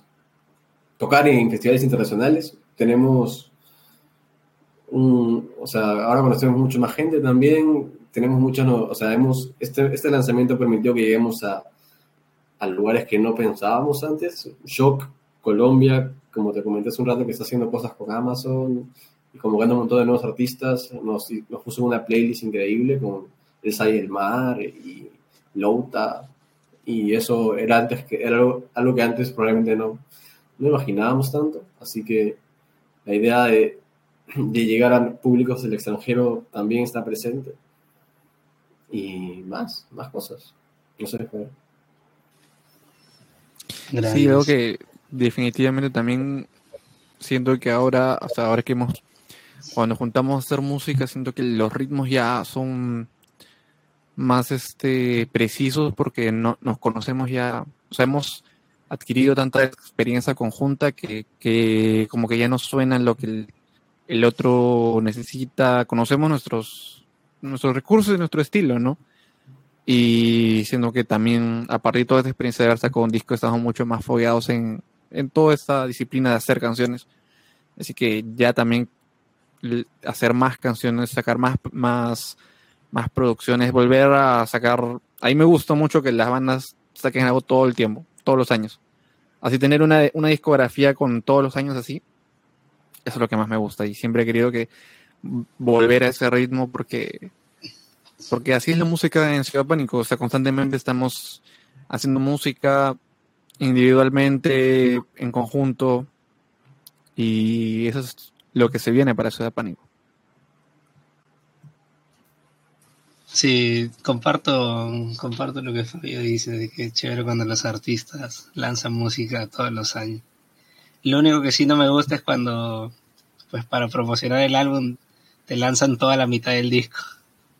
O más de la mitad del disco. Y ya te vienes escuchando, pues, solamente dos temas nuevos del disco porque ya te quemaron todo promocionando el álbum.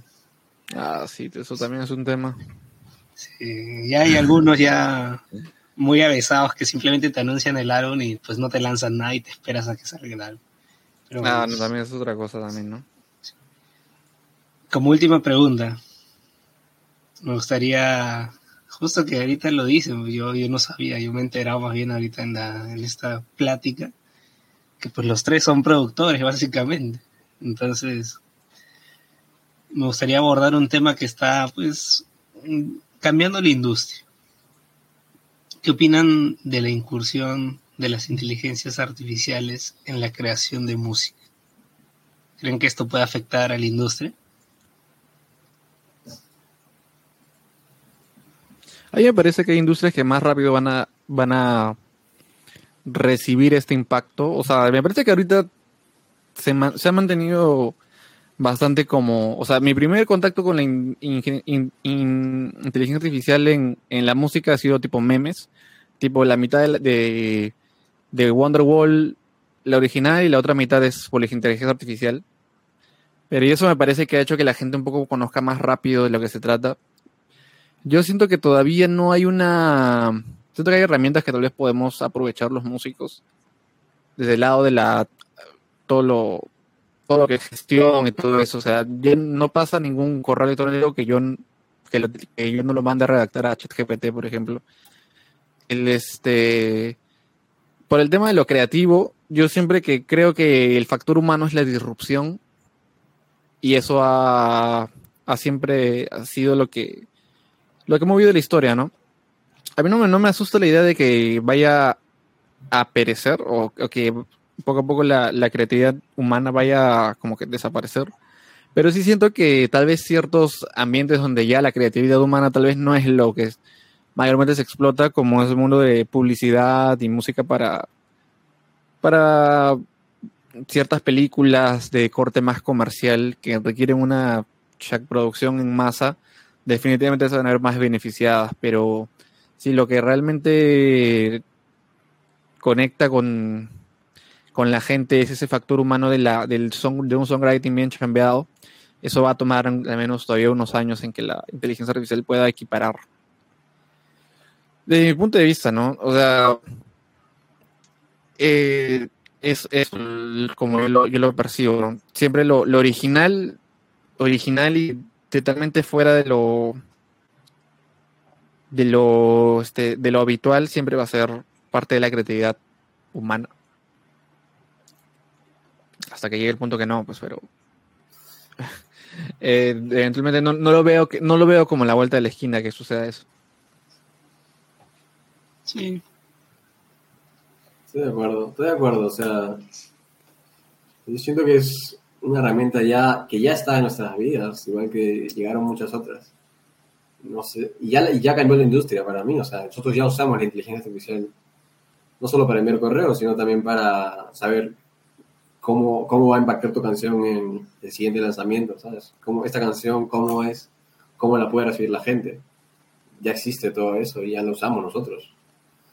Pero sí, para las cosas más creativas probablemente yo creo que va, a ser siempre más coexistir, ¿no? Y usarlo a tu favor. Es cierto, ¿no? La inteligencia artificial ya ha venido como que a ir cambiando, pero si nos damos cuenta es como que lo que ha llegado ahorita, pues para nosotros es el chat GPT, porque realmente inteligencia artificial es algo que existe desde hace tiempo, pero pues no tan trabajada como lo que estamos viendo ahora. Y eso que lo que probamos nosotros es la migajas nada más, porque de ahí están las más top, que pues tienes que pagar, o pues no está para todo el mundo. ¿Será Brad una inteligencia artificial? ¿Cómo? ¿Será, ¿Será Brad una inteligencia artificial? Wow. Se crashea todo ahorita. No, bueno, lo, que, no sé quién le escuché, o creo que en un documental de Netflix vi que consideraban esta etapa de la aparición, de la masificación de la inteligencia artificial como una segunda revolución industrial. Así que, o sea, no creo tampoco que, que, sea algo que pase someramente. De verdad se vienen cambios, o sea. O sea, también hemos pasado por un, por un suceso totalmente, o sea, una pandemia mundial, un confinamiento mundial, es algo nunca antes visto en la historia no me, no, me parecería extraño que vuelvan a, suceder otros eventos en otros ámbitos también que la gente diga, bueno, nunca antes había pasado esto, pero ahora está. Sí, muy cierto. Bueno, mis estimados Gabriel, Fabio, para concluir, me gustaría cerrar con la pregunta, bueno, ya con, con, algo que es este emblemático del podcast. Así que me gustaría conocer un poco más sobre sus gustos personales. ¿Y cómo vamos a hacer eso? Con un pequeño top. Un top 3 de sus artistas o bandas favoritas y una canción favorita de cada uno de estos. Ay, ay, ay. Wow, wow, complicado, pero vamos, vamos. Dale tú, Gabriel. Ay, qué pesado. A ver, eh, no. Te- mm, tendría que nombrar cosas que he escuchado últimamente, porque bueno, lo primero que se me viene a la mente ahorita es el último disco del SAR, me gusta mucho. O sea, lo escuché mucho el año pasado y cuando vinieron me pegué también para ir a verlos. Me parece un disco muy chévere, el SAR. ¿Qué canción del SAR? A ver, del último disco podría ser Bandido, me gusta mucho, por ejemplo. No sé si la, no sé si la tienen ahí, pero sí. Después, otra cosa que me gusta mucho es Nesquik.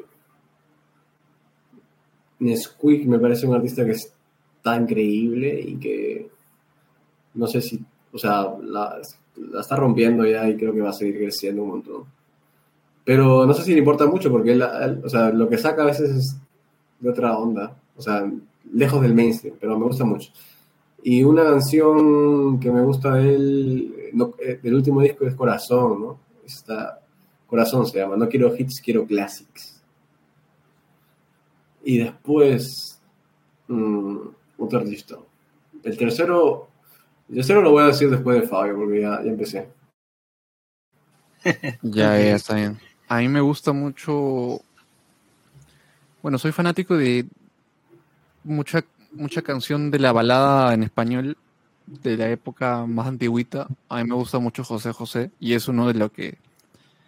Lo cual yo en la época en que estábamos grabando el disco, o bueno, este, componiendo el disco, estaba como que siempre los hacía escuchar porque siento que hay muy buena época de songwriting ahí. Uno de mis temas favoritos es Volcán de José José. Primero porque también porque tiene este. bueno, Yo en alguno de esos veranos, no me acuerdo, me di la tarea de escuchar en orden toda la discografía. Porque dije, ya, esto, esto tengo que conocerlo de, de, abajo arriba.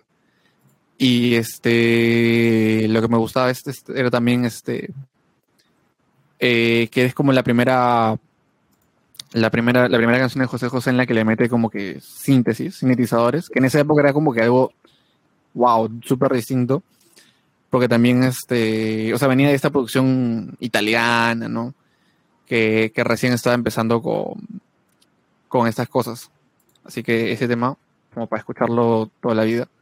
Luego, ahora, ahorita, ahorita estoy muy metido con volver a tocar bajo, tocar, toco bajo un montón.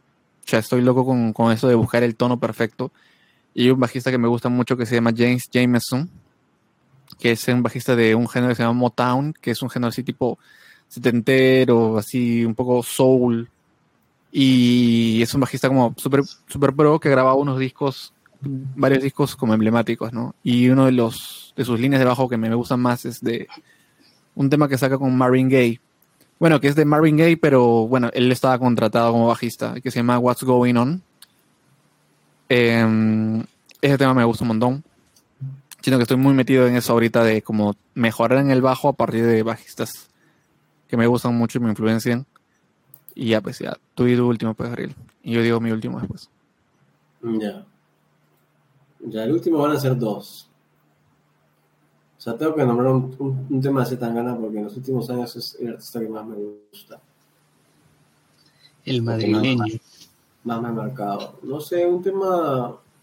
He escuchado todo de él, así que me gusta absolutamente todo.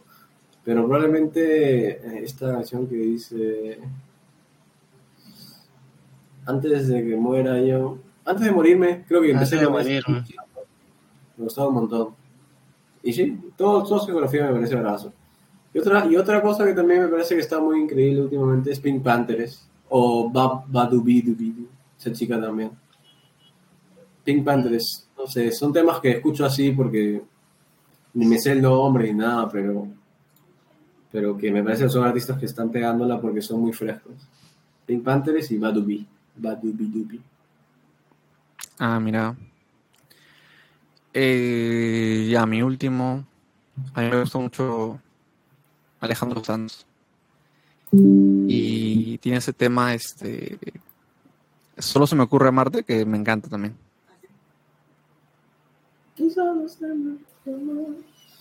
Es este de Unplugged, en el que toca este. Bueno, un guitarrista peruano que es Estañero. Ramón, Ramón Estañero. Un gran top, ¿va? gran top. Súper variado. Súper Sí, sí. variado. Me gusta. Primera vez que Bueno, sí había escuchado una vez. Mm, ahorita creo que fue Plástica, un músico mexicano, que también así me dijo como que nombres. De, me dijo. No me dijo José José, pero me dijo Lupita Galesio. Ah, mira. De la vieja escuela. Claro. Y, y sí, ah, esa, esa- ese top es como que muy, bueno, su top de ustedes es como que muy, muy variado, me gusta. Sí, es variado. Pero si te das cuenta, todo es música a todos los oídos, creo. Sí, sí, da pánico. Muchas gracias por haber aceptado la entrevista, ha sido un gusto acá tenerlos en Estudio 505 y solo me queda decirles que les dejo este espacio para que digan lo que ustedes deseen y despidan este episodio. Muchas gracias, muchas gracias, Brad. Es un gusto estar acá, un gusto conversar contigo. Esperamos verte pronto también. Cuando conocemos a alguien así, que no prende su cámara y que tiene un fantasmita, me da más ganas de, De de conocer la verlo persona. algún día. Sí, sí, tenemos que... Tenemos que Así coincidir que- en un concierto. Así que esperamos verte en algún concierto pronto. Sí, gracias por la oportunidad de, repasar en el tiempo todo lo que hemos hecho. Ha sido un interesante ejercicio. Eh, gracias a todos los que están escuchando y no se olviden de escuchar, eh, seguirnos en nuestras redes. Ciudad Pánico, estamos en Facebook, Instagram, eh, en TikTok. Ahí estamos súper activos ahora. Ahí van a ir soltando novedades sobre lo que vienen, las nuevas canciones, el disco y todo lo que las tocadas que estamos programando.